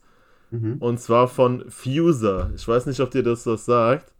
Nee, nicht auf Anhieb. Das ist so ein Rhythmusspiel im ganz groben gesagt. Und Mhm. zwar ist es ein DJ-Simulator, sage ich mal. Okay. Und also das Spiel will dich zum coolen EDM-DJ machen. Okay. Spielt sich aber gar nicht so, wie man das von diesem DJ Hero vielleicht kennt, was es damals mal gab als Guitar Hero Klon. Vielleicht erinnerst mhm. du dich daran. Ja, habe ich auch nie gespielt, aber kann ich mich dran erinnern, ja. Sondern was man macht, ist tatsächlich mixen. Oh. Aber in dem Sinne, dass du von unterschiedlichen Tracks einfach instrumental, a cappella oder reine Drum-Spuren hast und die dann zusammenlegen kannst. Und Beatmatching und sowas wird alles automatisch gemacht von dem Spiel. Ah, okay. Jetzt ist das, das ist gar nicht mal so schlecht. Also das Coole ist, man kann halt wirklich mit bisschen Tutorial gucken, kann man dann schon ganz coole Remixe machen und das fühlt sich auch gut an und es klingt dann auch cool, weil das Spiel halt, wie gesagt, dich so bei der Hand nimmt und viel, was du eigentlich selbst machen müsstest, im Hintergrund für dich übernimmt. Wenn du jetzt sagst, mhm. so, ja, ich finde hier die Vocals von Billie Eilish cool, mag aber den Beat von 50 Cent und dann noch die Drums aus irgendeinem Elektro-Track so und dann schmeißt mhm. man das zusammen und der matcht das dann für einen und dann klingt das ziemlich sauber so. Okay. Sondern das ja. große Problem des Spiels ist die Präsentation. Das ist okay. alles so auf. Also, Fire Festival wird ganz gut passen, das. Also, so als wärst du der DJ auf dem Fire Festival. Du hast dann. Die NPCs sind alles so esoterisch, elektronisch. wir sagen jetzt in dem Kinderspiel nicht, dass wir Drogen nehmen, aber jeder Charakter sieht so aus, als würde er. Und es ist dann auch wie dann auch dieses, diese, man tritt dann auf so Festivals auf und wie das präsentiert wird und die Crowd und so, das ist alles so cringy. Also, das ist so, als würden meine Eltern ein Skript schreiben, wie so ein Elektrofestival abläuft. okay. Okay, also ein bisschen Boomer-Cringe. So. Ja, so richtiger Boomer-Cringe und dann alles noch so runtergebrochen, dass man es mit einer Jugendfreigabe ab 6 auf den Markt bekommt. Okay, ja. Und das, das, das hat für mich komplett gekillt, so muss ich sagen. Ja. Also, ich wundere mich ein bisschen, dass du es überhaupt gespielt hast. ja, ich habe gesehen, dass dieses Freeplay-Wochenende war und fand es halt irgendwie interessant, weil ich gedacht habe, so, ja, mal schauen, wie die das denn jetzt umsetzen. So, wenn man halt mhm. halt selbst so ein bisschen Ahnung hat von Mixing und sowas, dann wollte ich einfach sehen, wie machen die das denn da und mhm. ob das Bock macht. Und ja. Ja, okay, macht Sinn. Ne, ist auch cool, dass du ange angeschaut hast. Hört sich aber echt tatsächlich nicht so geil an. Aber nee, also es war ja. dann, obwohl das, die Songauswahl ist relativ cool, so über verschiedene Genres und mhm. die Mixe klingen dann auch ganz gut. Man kann die dann sogar auch exportieren und hochladen und alle möglichen okay. Social Media Features nutzen, wie auch immer. Aber ja, diese. Präsentation hat es komplett gekillt für mich. Ja, okay. Ja, schade eigentlich, ne?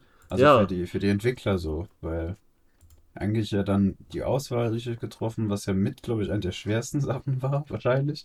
Dann äh, eigentlich ja auch das Gameplay-mäßige. Sega meint, es ist gar nicht so verkehrt. Wird euch wahrscheinlich auch nicht lange bei der Stange halten, aber kommt ja anscheinend was Cooles bei raus. Kann. Ja, ja aber genau. wenn sie es dann so mit der Präsentation so verkacken, ist halt echt schade, ne? Eigentlich. Ja. ja. Okay, so, dann bin ich ja sogar gespannt, was, das, was die unbe unbedingte Empfehlung ist bei dir. Die unbedingte Empfehlung, davon hatte ich dir kurz schon mal geschrieben. Das ist mhm. nämlich äh, New Super Lucky's Tale. Ein ah, ja. 3D-Plattformer von Playful Studios. Mhm. Und da muss ich sagen, das ist einer der besten 3D-Plattformer der letzten Jahre. Also Wahnsinn. ich hatte da unfassbar viel Spaß mit. Hab's auch komplett durchgespielt, alle Welten auf 100%. Cool. Und ähm, ich hatte ja am Anfang noch geschrieben, dass ich ein bisschen Bedenken mit, der mit dem Schwierigkeitsgrad habe, weil es am Anfang doch sehr einfach war. Ja, ich kann mich daran erinnern. Aber der hat dann so nach der Hälfte auch ordentlich angezogen. Also es war immer noch so, dass man jedes Level relativ gut und leicht schaffen kann. Aber mhm. wie bei vielen 3D-Plattformern, so wenn man jetzt die 100% will, dann muss man halt dann auch irgendwie Aufgaben lösen, die halt doch sehr schwierig waren, wo ich dann doch einige Versuche gebraucht habe teilweise. Okay. Ja, okay. Gerade ja, so, cool. gerade so jetzt dieses New Super Lucky's Tale, das ist schon die äh, Fassung quasi mit allen DLCs drin, die damals für Super Lucky's Tale rauskamen.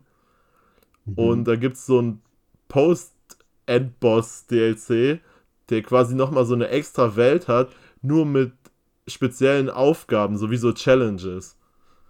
Und da ist die Schwierigkeit wirklich echt hoch. Ja, krass. Das finde ich cool, weil ich finde gerade so äh, bei Plattformen, ob jetzt 2D oder 3D, ja gut, 2D gibt es mittlerweile echt viele Indie-Spiele, die super knackig sind, aber bei vielen gibt es halt echt das Problem, dass der Schwierigkeitsgrad dazu niedrig ist. Ähm, mega nice, werde ich mir auf jeden Fall angucken. Worauf hast du es denn gespielt? Ich habe es auf der Xbox gespielt, weil es im Game Pass ist. Okay. Aber ich habe jetzt auch gelesen im Internet, dass die Switch-Version auch extrem gut umgesetzt sein muss. Also, wenn man es unterwegs spielen will, scheint die auch sehr empfehlenswert zu sein. Ja, ist ja auch eigentlich, gerade so Plattformer, finde ich, bieten sich ja auch immer an für so Unterwegsspiele. Generell Klar. alle Spiele, die man so halt. Äh, Häppchenweise genießen kann. Genau, Jump-in, Jump-out-mäßig spielen kann. Voll cool. Also wirklich, ja, dass jeder, der 3D-Plattformer mag, das ist von mir eine absolute Spielempfehlung. Ich mhm. habe es nur so gespielt, weil ich irgendwie einen Abend füllen wollte und jetzt nichts Großes anfangen wollte.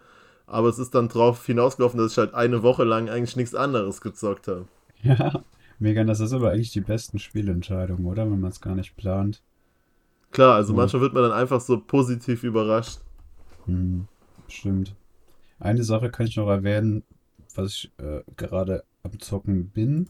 Ähm, ungeplant und was mich, also hatte ich eigentlich gar nicht keinen Bock richtig das anzufangen, weil es mir zu viel war.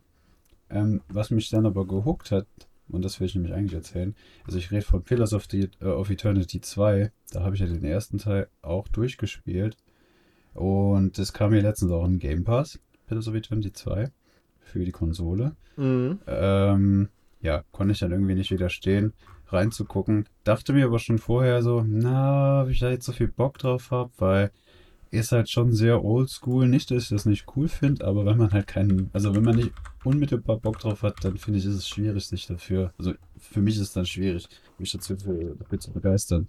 Und dann hatte das aber eine Sache mit drinne, und darauf will ich hinaus, die mich dann so gehuckt hat, dass es dann, dass es, dass es mich gewonnen hat, so. Und das war einfach, dass es die Story nahtlos am ersten Teil ansetzt. Und zwar so nahtlos, dass du unglaublich viele Optionen hast, den ersten Teil, äh, die Entscheidung mit einfließen zu lassen. Ähm, wenn ich jetzt, also ich habe den ersten Teil am PC gespielt, den zweiten Teil am Game Pass gibt es komischerweise nur auf der Xbox, schade eigentlich. Ähm, deswegen konnte ich das Safe Game nicht importieren. Es gibt aber die Funktion. Und da will ich eigentlich nur gerade nochmal erwähnen, wie cool ich das finde, dass es sowas, halt, dass das also wenn Spiele sowas machen. Ja, ja ähm, das war ja bei der Mass Effect Trilogie. Da genau, war, glaube ich, eins der ersten, wo ich das so gemerkt hatte. Genau, ja, da denke ich auch immer direkt dran. Es gibt bestimmt mehrere, die das machen, aber ich denke auch immer direkt an Mass Effect. Ich finde, das passiert super selten. Ich muss gerade sagen, also hier, hier Pillars of Eternity 2 ist ja auch so eine Sache. Ich glaube, wenn man da den ersten Teil nicht gespielt hat, ist schon schade teilweise, weil das schon sehr krass anknüpft. Also die Story ist schon unabhängig irgendwo voneinander. Aber allein schon, weil ich zwei oder drei, glaube ich, im Endeffekt sogar Begleiter habe, die im ersten Teil auch dabei waren. Mhm. Ähm, ist das so mega. Das hat mich einfach emotional so krass abgeholt, tatsächlich. Ich war gar nicht, mir war gar nicht bewusst, wie involviert ich meine Begleiter im ersten Teil war. Also ich, mir, ich bin auch immer, ich lese mir das dann auch alles durch, so die ganzen Dialoge und es gibt sehr viele Dialoge. ähm, deswegen, ich war so direkt, ich habe gesehen, echt, der ist dabei und dann habe ich später noch einen getroffen, der mir eigentlich sogar noch lieber war und ich hatte so richtige, ach wie nice Gefühle. Es war echt, das wollte ich nochmal lobend erwähnen, weil äh, ja, generell Pillars of Eternity für jeden, der das nicht abschreckt, sage ich jetzt mal, so ein Oldschool-ARPG zu spielen, à la Baldur's Gate, da auch unbedingte Empfehlung, das zu spielen, das Writing und die Sprecher, die sind grandios, tatsächlich. Hast also du es auf Deutsch cool. oder auf Englisch gespielt? Äh, also die Vertonung ist generell nur auf Englisch. Ähm, ich spiele es aber auf Deutsch. Okay. Also die, die, Texte sind auf Deutsch. Ja, klar. Nur aber, wegen den Sprechern habe ich jetzt gemeint. Genau. Also die Sprecher sind eh immer auf Englisch. Zumindest wüsste ich nicht, dass es eine deutsche Übersetzung gibt. Ja, das ja. ist aber auch schon alles, weil ich habe nur 10 Stunden bis jetzt reingespielt, nur in Anführungszeichen. Äh, und dann habe ich mir Far Cry 5 gekauft. Aber da bin ich noch gar nicht drin. Alles klar. Dann würde ich sagen, kommen wir jetzt zu unserem großen Monatsspiel diesen Monat. Mhm. Und Jawohl. wie angekündigt, haben wir uns ja Control zu Gemüte geführt. Mit dem Hintergrund, dass es jetzt aktuell auf allen Plattformen irgendwie gratis zu bekommen war. Mhm. Und wir es beide schon immer spielen wollten. Genau, nicht gemacht haben und äh, das Next-Gen-Update rauskam. Genau. Ja. Da können wir nochmal auf den Punkt zurückgehen, den wir vorhin kurz angesprochen haben. Nämlich, als wir noch bei Final Fantasy gesagt haben, es ist ja eigentlich Industriestandard, dass man die Next-Gen-Upgrades umsonst bekommt. ist es bei Control nämlich anders. Ja, stimmt, ja. Also man hat es gekriegt, wenn man schon die Control Ultimate Edition besessen hat. Ähm, dann hat man es kostenfrei quasi dazu gekriegt. Man hat es aber nicht gekriegt, wenn man nur die Standardversion hat, äh, hatte. Und was noch viel komischer ist, man hat es auch nicht gekriegt, wenn du die Standardversion hattest, plus alle DLCs einzeln. Was ja eigentlich, also jetzt mal ehrlich, wenn du das so kaufst, bist du doch eigentlich ein geilerer Fan, ja, als Ja, wenn du dann klar. am Ende die, die Ultimate Edition kaufst. Das fand ich so ein bisschen Slap ins Gesicht. Ähm, ja, und generell halt, man muss es schon kostenlos eigentlich anbieten. Das war reiner. Reibach-Alarm der Macher. Ja. Aber hat ja auch funktioniert. Die haben ja noch mehr Umsatz gemacht jetzt als vorher. Ja. Ja. Und ich Das muss ist sagen, halt- das Entwicklerstudio, das Spiel ist ja von Remedy und es ist schon so eins meiner absoluten Lieblingsentwicklerstudios, so weil die wirklich Hits machen, sage ich mal. Ja, Ich mag so fast alles, was die gemacht haben. Und dann ist es umso enttäuschender, finde ich, wenn dann da sowas passiert, dass die sagen, ja komm, ja, stimmt, Jetzt ja. musst du nochmal die Ultimate Edition kaufen, weil es dir so, du Stimmt. kannst ja nicht mehr sagen, hier sind 20 Euro, ich will mein Originalspiel upgraden, sondern du musst Mhm. genau diese Ultimate Edition kaufen. Ja, das stimmt. Also was ich verstehen kann, ist, dass sie sagen so, hey, ihr kriegt jetzt nicht alle, die einen Game Pass haben, das Update. Ähm, auch wenn das so quasi Zugang zur Standardversion ist, aber du besitzt sie halt quasi nicht, ne? Ähm, was ich halt, für mich persönlich zum Beispiel war jetzt der Preis dann für 30 Euro, war es im Sale. Das war halt voll okay für mich, für ein Spiel mit, mit Next-Gen-Update und allen DLCs. Aber, wie halt auch schon vorhin gesagt, wenn man es halt schon besitzt, dann ist es halt echt so ein, No-Go tatsächlich. Ja, finde ich auch. Vor allen Dingen halt, warum nicht, wenn man das Grundspiel und die DLCs einzeln besitzt? Also kann ich mir auch gar nicht nachvollziehen, warum man da nicht Ausnahmen macht halt. Ja, also du, Ja. andere Spiele haben ja auch gezeigt, dass du das dann einfach, das Upgrade Ah. auf die Ultimate Edition, auf die, also dass man das quasi auch als Upgrade kaufen kann. Ja, na klar, na klar. Ja, das ist auf jeden Fall, also kritikwürdig, mehr als kritikwürdig. Bin ich absolut deiner Meinung. Aber Ähm, dem ja. Spielspaß und dem Spiel an sich tut es natürlich keinen Abriss. Das ist eher aus anderen Gesichtspunkten dann. Absolut, ja. Ähm, soll man Vorabfazit, so, so einen Einsatz Vorabfazit machen oder sollen wir zuerst drüber reden? Wie du magst, leg einfach los.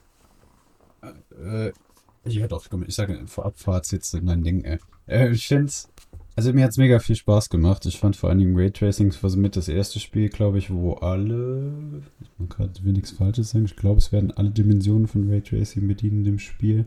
Wir waren uns ein bisschen unsicher bei den Spiegelungen, aber es sah zumindest so aus.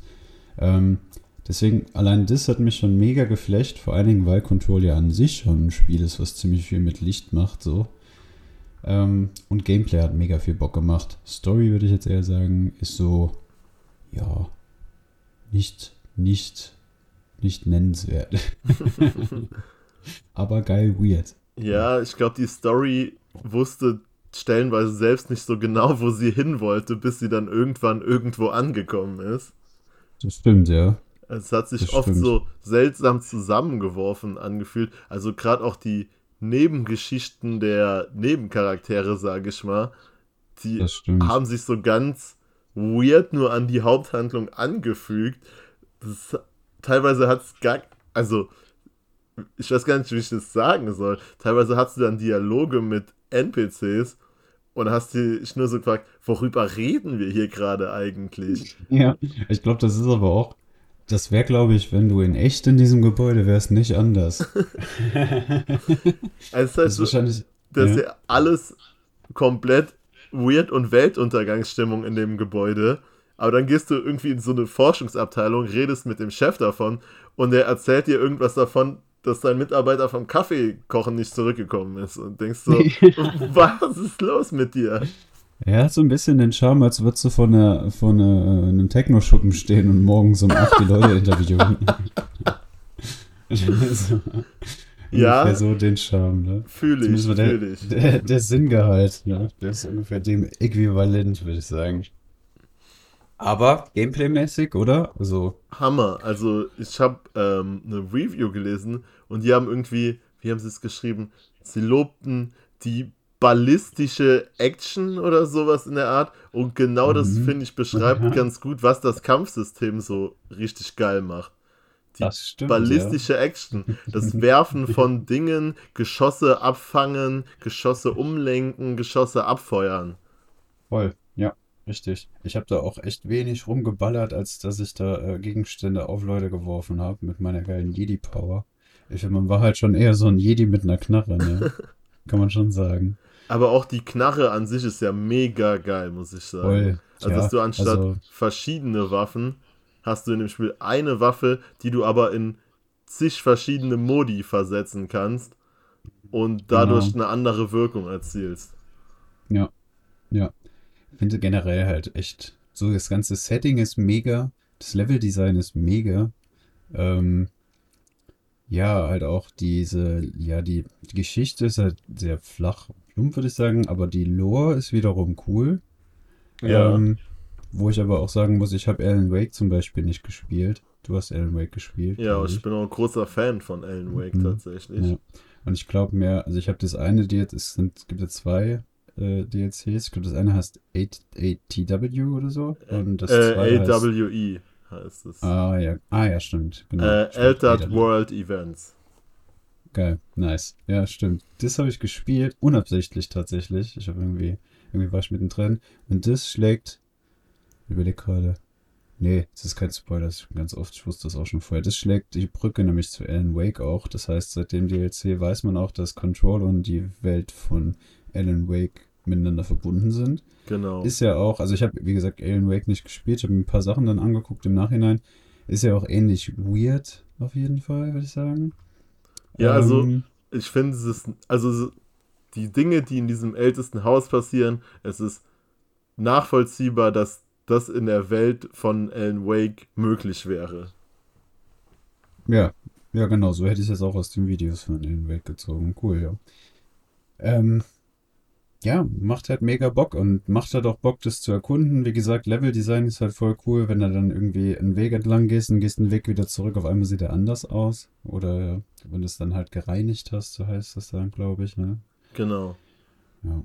Also, ähm, was ich dir geschrieben hatte noch zum Gameplay, was ich fand, worüber wir kurz reden können, ist, irgendwann erhältst du diese Schwebenfähigkeit. Und Mhm. dadurch ändert sich das komplette Gameplay, finde ich, in dem Spiel. Das stimmt, ja. Das stimmt. Das finde ich aber auch so mega nice an Spielen. Und dann halt im. Das hat so ein bisschen was ja auch von Metroidvania. Weniger, dass du irgendwie irgendwo hinkommst dann, sondern auch bei Metroidvania ändert sich ja so ein bisschen das Gameplay, wenn du auf einmal Doppelsprung hast oder Klar, ja. äh, ja, dashen kannst, so, dann kannst du ja auch beim Fighten ganz anders abgehen. Und das finde ich, das finde ich halt generell bei Spielen immer cool. Weil, ja. Es ist auch wie in einem klassischen Metroidvania, dass wenn du in die Abschnitte zurückgehst, in denen du schon warst, du mit den neuen Fähigkeiten teilweise neue Bereiche erreichen kannst, um irgendwelche Secrets freizuschalten oder einzusammeln. Ja, stimmt. Stimmt, in dem Fall ist sogar dann voll Metroidvania-mäßig, ja. Ist echt so. Ja, The, Founda The Foundation ist das zweite DLC, das habe ich jetzt nicht gespielt. Noch nicht. Das knüpft aber wohl direkt am Ende der Story an. Genau, ich habe dann nur gelesen, dass es da, dass das ein bisschen umfangreicher sein soll, weil es da auch neue Waffen gibt oder neue Modi für die eine Waffe, sage ich mal so. Mhm. Mhm. Und halt Stimmt. auch Gameplay, also während das äh, AWE nur ein Story-DLC ist, die Foundation heißt das andere, da sind halt auch ein paar Gameplay-Erweiterungen noch drin. Ah ja, nice. Cool. Das steht auch noch schon so auf meiner Liste. Also das werde ich auf jeden Fall noch zocken. Das bleibt nicht unangetastet. Nur wie so oft bei mir dann, selbst wenn ich dann so eine Complete Edition habe, es passiert so unglaublich selten, dass ich dann tatsächlich alles wegzock. So, wenn meistens habe ich so, selbst wenn mir das Spiel richtig Bock gemacht hat, was auf jeden Fall der Fall war, nachdem dann der Abspann läuft, auch wenn es kein ewig langes Spiel war, habe ich zu viel Bock auf ein anderes Spiel wieder. Es ist halt mehr so der, der Bock auf ein anderes Spiel, als dass das, das jetzige Spiel mich abschrecken würde oder so. Ich glaube, das hat das, auch ein bisschen mit der Erfahrung, die man im Leben über die Qualität von DLCs gemacht hat. Das stimmt, ja, das kann sehr gut sein. Dass die sich ja. oft nur wie eine Verlängerung, aber nicht eine sinnvolle Erweiterung anfühlen. Das stimmt, ja. Das stimmt. Ganz wenige DLCs die ich äh, auch mal mehrmals noch gespielt habe. So, eigentlich fällt mir da nur The Witcher ein, tatsächlich. Da habe ich die DLCs mehrmals gespielt sogar. Ähm, noch ein Fakt, den ich gerade, weil ich die Wikipedia-Seite von Control aufgemaft habe, gesehen habe, was mhm. ich nicht wusste. Ähm, Control war zumindest zu dem Zeitpunkt, als es rauskam, der teuerste Exklusivstil, den der Epic Game Store gemacht hat. Oh, krass. Weil das war lange Zeit exklusiv im Epic Game Store auf PC und die haben sich das 9,5 Millionen Euro kosten lassen, diese Zeitexklusivität. Wow. Wahnsinn, Wahnsinn eigentlich.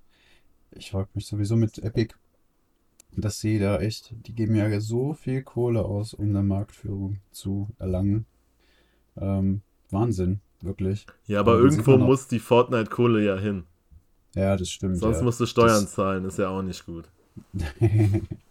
Ja, bei Epic ist halt sowieso so eine Sache, da vergisst man, finde ich, auch schnell, dass die ja auch die Unreal Engine und sowas besitzen. Ne? Die sind ja einfach, also finanziell braucht man denen jetzt keinen Abgesang zu dichten. Also wow, Fortnite macht jedes Jahr Milliarden Umsätze, also wirklich Milliarden. Ja, ja, definitiv. Das auch, aber das ist ja lange nicht das einzige Standbein. aber mit Abstand das größte. Also ist ja, also die haben ja in ihrer kompletten Laufbahn nicht so viel Geld gemacht wie im ersten Jahr Fortnite. Ja, ja klar. Nur trotzdem so viele Sachen. Ne? Ähm, das stimmt aber natürlich. Das stimmt natürlich. Krass aber auch. Ja, die hauen ja irgendwie auch alle zwei Wochen ein kostenloses Spiel raus. Jede Woche. Jede Woche. Manchmal sogar zwei Spiele. Echt? Jede Woche? Jede Woche, jeden Donnerstag um 18 Uhr. Ah, verschickt. ja, krass auf jeden Fall. Was? Ähm, ja, zurück zu Control. Ja, ähm, genau. Gibt's. Ah ja, ich wusste, eins wollte ich noch auf jeden Fall erwähnen. Denn ja. das Spiel, das hatte ich ja auch schon mal geschrieben, hat ein Level, welches sich sehr krass vom Rest des Spiels abhebt. Ja. Und zwar aus einem bestimmten Grund. Es gibt das Level Labyrinth, was auch ah, von der Inszenierung ja. ein sehr cooles Level war, fand ich. Stimmt, ja, stimmt. Aber vor allem das ist das einzige Level im ganzen Spiel, welches Musik hat.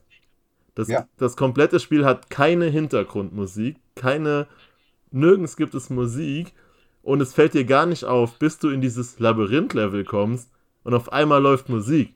Und du. Es gibt schon eine Stelle, da gibt es ein bisschen Musik. Ja, ja, das stimmt. Im Keller, im Keller. Dann explizit, weil das Radio an ist. Aber halt genau, aber nicht so ja... Spielhintergrundmusik, sondern aus der Spielwelt. Ja, wobei das da in dem Labyrinth-Level ja auch sehr geschickt mit der Story verbunden Genau, ist. genau. Ja. Und aber beim das... Spielen finde ich, du hast dich dann in diesem Labyrinth in so einen krassen Flow gespielt mit der Musik. Und ja, das stimmt, das hat mega Bock gemacht. Genau, und dann, cool also in dem Moment realisierst du, wie sonst im Spiel keine Musik ist und du auf dieses Zischen die ganze Zeit aufmerksam gemacht ist, was das Spiel als sehr kluge Mechanik benutzt, finde ich. Definitiv, definitiv. Also ich fand das auch, das ist ja ziemlich am Ende fast das letzte Level, ne? Wenn nicht sogar das letzte. Das vorletzte quasi. Vorletzte, genau. Und ähm, ja, wir können das ein bisschen leichte Spoilerwarnung hier an der Stelle auf jeden Fall. Ähm, dass man halt die Musik hört, kommt ja daher, dass man einen, ich sag gesagt mal Walkman, ich weiß nicht, ob es ein Walkman ist. Ja, ich glaube, also ob es ein Original Sony ist, wissen wir nicht. Ja, genau, man hat auf jeden Fall Kopfhörer als Spielfigur auf, weil man sich abschirmen muss gegen, keine Ahnung, bösen Zauber, ich bin da gerade nicht mehr so ganz drin, was es genau war, egal.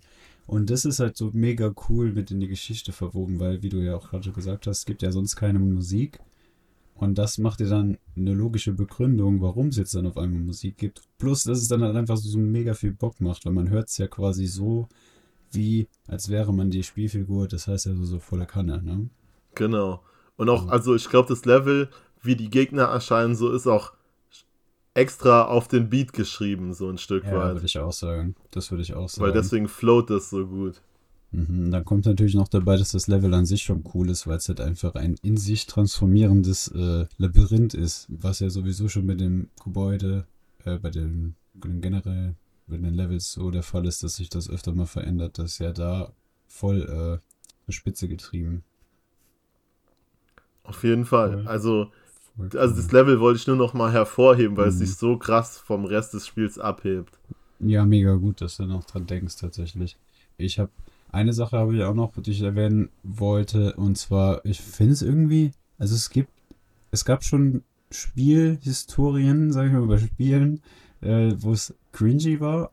Bei dem Spiel fand ich es cool, und zwar, dass äh, echte Schauspieler drin waren. Also, ich meine, das ist ja mittlerweile schon Standard, dass das so CGI-mäßig echte Motion Capturing und sowas ist, aber in dem Spiel waren es ja einfach abgefilmte Szenen. Ja. Ja, sowohl als auch. Das ist ja auch das. Sowohl als auch, natürlich. Du klar, hattest dann Cutscenes, die quasi in-game Engine Mhm. waren und andere Cutscenes waren mit den Schauspielern. Genau. Und ich finde, bei dem Spiel war es so überhaupt nicht cringy. Nö, Gar gar nicht. Ähm, ich muss dann halt immer an äh, Command and Conquer damals denken. Aber da war ja auch Absicht cringy so. das war natürlich Absicht cringy, ja, ja klar, das will ich ja nicht sagen, aber es ist halt so Ja, oder also mega witzig. irgendwie. damals, als ich Wing Commander war, eins Stimmt, der ersten, die ja, ich ja. gespielt hatte, die das Mark genutzt Hamill. hatten. Genau, genau. Und da waren die Gegner in diesen Löwenkostümen, die Kill Rusty. Geil. Aber Ja. Muss ich gerade. Ja. zu Control noch, also insgesamt glaube ich, würden wir es beide weiterempfehlen, oder? Auf jeden Fall, auf jeden Fall. Ähm, ja, doch, uneingeschränkt sogar. Es ist echt ein cooles Spiel, macht so viel Bock, geile Gameplay-Mechanik. Story muss man jetzt halt kein äh, ja, Shakespeare erwarten, aber voll cool. Also es ist schon eine in sich logische, äh, logisch ist voll übertrieben, aber Kann man drüber ist, streiten. ja, ja. Es ist in sich äh, ja eine coole, eine coole Gaming-Welt, sage ich jetzt mal einfach. Genau, es baut eine coole Welt auf, in Ja. der das Spielen auch Spaß macht. Nur ob jetzt Mhm. alle Sachen so schlüssig sind, storymäßig, das muss Ja. jeder für sich selbst entscheiden. Vielleicht bin ich auch einfach zu dumm und check nicht alles. Ja, also wahrscheinlich wir beide dann. Generell, ähm, man darf auch nicht zu viel vom Ende erwarten, sag ich jetzt mal. Ich war ein bisschen erstaunt, was, okay, das ist das Ende jetzt? Es gab, hat ungefähr genauso viel gesagt wie der Rest der Story. Aber wenn wir gerade Also- über das Ende sprechen, wie fandst du denn dieses Post-Credit-Level-Ding? Ja, stressig, furchtbar stressig. Ich wusste Furchtbar nicht genau, was, ja, ja. Ich, ich wusste nicht so genau, ob ich was falsch machen. Das, das war ja so ein Loop, ne? Genau, genau. Ja. Ja, also bist ja dann immer wieder in diesem Büro und musst dann äh, Briefe sortieren und Gläser wegräumen und ich fand's irgendwie stressig, ja. Und fandest du, dass das die Story dann am Ende nochmal besser aufgelöst hat? Nee, Ich auch nicht. Ich hab's also nicht für mich zumindest. Also, du hast ja dann immer diesen, diesen Rollenswitch am Ende vom Loop, Ja. der so ganz weird ist und es soll einem irgendwas klar machen, aber ich habe, glaube ich, nicht richtig verstanden, was mir das jetzt klar machen soll. Ja, mir auch nicht. Jetzt nochmal gerade massiv Spoilerwarnung. Ähm, ja, aber jetzt mal gerade, wie ist denn das Ende zu verstehen? Irgendwie war ich dann der Meinung, war sie schon immer die Direktorin? Hat sie sich umgebracht? Oder wird sie sich umbringen? Also, so? ich glaube, es ging darum, dass sie von Anfang an auserwählt war, die Direktorin zu werden. Ja, okay. Ja. Also, so habe ich es verstanden. Also, Ja, ja, dass stimmt, alles das macht Sinn. quasi so gekommen ist, wie es kommen sollte und vorbestimmt Mhm. war. ja, stimmt. Das war ja eigentlich aber auch keine Überraschung. Das wird ja von, von Minute 1 in dem Spiel auch gesagt, ne? Ja, so semi durch den Hausmeister, das stimmt. Ja. Ja, ja aber auch so. Ja, nee, stimmt. Ja, wohl, ne, du bist doch auch quasi äh, schon immer unter Beobachtung von diesem. Ja, genau, Von das, dieser- das erfährst du ja. ja am Ende. Wegen, auch wegen Ja. deinem Bruder und so, das deckt sich ja dann alles so auf Ja, nach und stimmt. nach. Mega cringy übrigens, der Bruder. Ja, ey, diese Dialoge mit ihm, als er da in der Zelle ist, so Hannibal Lecter-mäßig. Ja, Und er redet dann extrem. auch so Hannibal Lecter-mäßig kryptisch. Absolut, ja. Ja. Ja, dem würde ich auf jeden Fall nicht mein Kind anvertrauen. Aber Hannibal Lecter auch nicht. Also, Ja, ich Ja, habe da- noch eine Abschluss, Abschluss. Oh, sorry. ne, nichts, ich wollte nur sagen, das sind genau diese Versatzstücke, die immer wieder in dem Spiel sind, die so für sich kaum Sinn ergeben und auch sich so schlecht in diese Story richtig reinweben lassen. Mm, Ja, das stimmt. Das stimmt. Trägt aber irgendwie auch zur Atmosphäre dann bei, ja, dass halt alles so Banane ist, weil irgendwie ist halt auch alles Banane da gerade in dem Moment. So Klar, also Spiel es, halt, ne, ich bin mir sicher, dass das alles so gewollt ist. Und Mhm. vermutlich haben Genau. sie sich auch richtig viel dabei gedacht. So, jetzt machen wir noch das so und so. Und der Dialog wird dann voll weird, weil auf einmal reden die dann da über ihren Männergeschmack, die beiden Frauen und sowas. Was Ja, so absurd ist innerhalb dieser Welt, wo gerade der Weltuntergang bevorsteht. ja, stimmt schon, ja. Ist echt so. Ja, eine Sache habe ich noch zu Control. Ein Fun Fact, so, das hatte ich dir auch schon mal erzählt. Da musste ich ja echt hart lachen. Ich habe es auf Englisch gespielt, ja. Ähm, und ich weiß nicht, woran es liegt, ob das generell so ein Ding ist bei dem Spiel oder ob es daran lag, dass meine Bildschirmtexte noch auf Deutsch gestellt waren. Ähm, aber man hat ja die ganze Zeit diese, ja, diese Leute, die da in der Luft schweben, durch diesen Hiss, durch diesen, durch dieses Zischen, ne? Ja, die da vor sich her prabbeln. Und irgendwann während dem Spielen ist mir einfach aufgefallen, dass die Deutsch sprechen die ganze Zeit, während alles andere um mich herum Englisch spricht. Und das hat irgendwie so eine extra Faktor Creepiness nochmal gehabt, weil, keine Ahnung, ey. Ich weiß auch nicht mehr, leider weiß ich die Sätze nicht mehr so. Die Farbe des Geräusches ist blau. also, okay. Wie lange ich aber gebraucht habe, dass die tatsächlich Deutsch prabbeln, das fand ich ja so ein witziger Random Fakt. Also, wenn das gewollt war, dann finde ich das mega witzig. ich habe es ja auf Deutsch gespielt und deswegen habe ich das halt als deshalb gegeben wahrgenommen, Ja, ja, dass die Deutsch reden. Klar, hätte ich mir dann auch nicht weiter Gedanken drüber gemacht. Ich fand es halt wirklich mega random und weird, dass das halt, während man auf Englisch spielt, auf Deutsch äh, äh, ja, rauskommt. Da war ich allerdings, deswegen habe ich es auch nochmal so gesagt, ob das vielleicht auch in Bildschirmtexten lag, weil äh, ich ein bisschen stutzig war. Ich glaube, beim Abspann nämlich waren teilweise solche Sprüche von diesen Leuten, die da gezischt haben, nenne ich es jetzt einfach mal, ähm, die waren da geschrieben und zwar auf Englisch. Und da war ich dann irgendwie so ein bisschen stutzig, ob das nicht vielleicht deswegen war nur. Aber, keine Ahnung.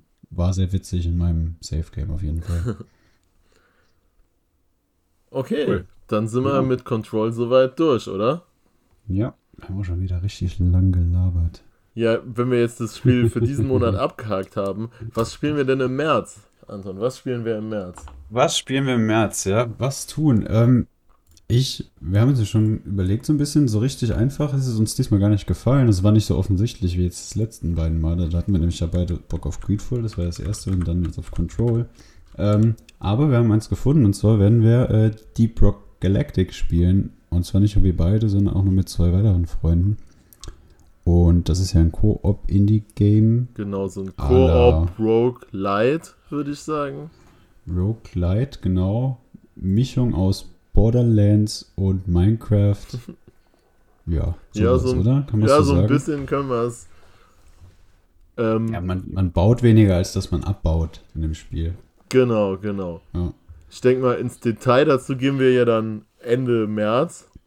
Mhm, genau. Oder Anfang April. Hier, je nachdem, wie pünktlich wir diesmal an sind. Aber wir peilen mal Ende März an, ne? Genau, wie immer. Und dann, Ähm, ähm, das Spiel gibt es ja auch gratis beim Game Pass aktuell. genau. Ich- Zurzeit ist es, glaube ich, stand jetzt gerade, Freitag, der 5.3., ist es, glaube ich, auch im Sale in Steam. Ich glaube, es gab es tatsächlich auch mal bei Epic gratis. Müsste ich aber nochmal in meine Bibliothek gucken, ob ich es mal abgegriffen habe. Aber ich glaube sein, mich ja. zu erinnern, dass es da auch mal gratis gab. Also schaut mal nach, vielleicht habt ihr es ja sogar, ohne es ohne euch dessen bewusst zu sein. Und dann Mhm. zockt auch rein und dann können wir da gemeinsam drüber sprechen Ende des Monats. Jawohl, ich bin sehr gespannt, vor allen Dingen, weil wir dann tatsächlich einen Vierer-Koop gemacht haben und wir dann nicht nur drüber sprechen, wie wir ein Spiel, das gleiche Spiel gespielt haben, sondern weil wir es ja diesmal dann sogar gemeinsam gespielt haben. Genau. Haben wir es dann komplett gemeinsam gespielt und die Spielerfahrung ziemlich gleich gemacht und nicht so unterschiedlich wie sonst. Jawohl, so ist es. Na- ja, cool. Dann würde ich an der Stelle sagen, oder? Vielen Ja. Dank. Verabschieden wir Mal uns. Ähm, Ja. Danke fürs Zuhören. Ich hoffe, ihr freut euch drauf, uns bald wieder zu hören. Ja. Und- lasst ein Abo da, lasst ein Like da. Ja, Daumen hoch, ist. Glocke aktivieren. so ist es. Vielen Dank, Andi. äh. Ja, Wieder danke. Anton. Macht immer Spaß mit dir. So ist es. Gleichfalls. Und ja, dann würde ich sagen, einen schönen März und bis zum nächsten Mal. Alles neu macht der März. Wir hören uns. Ciao. Ciao.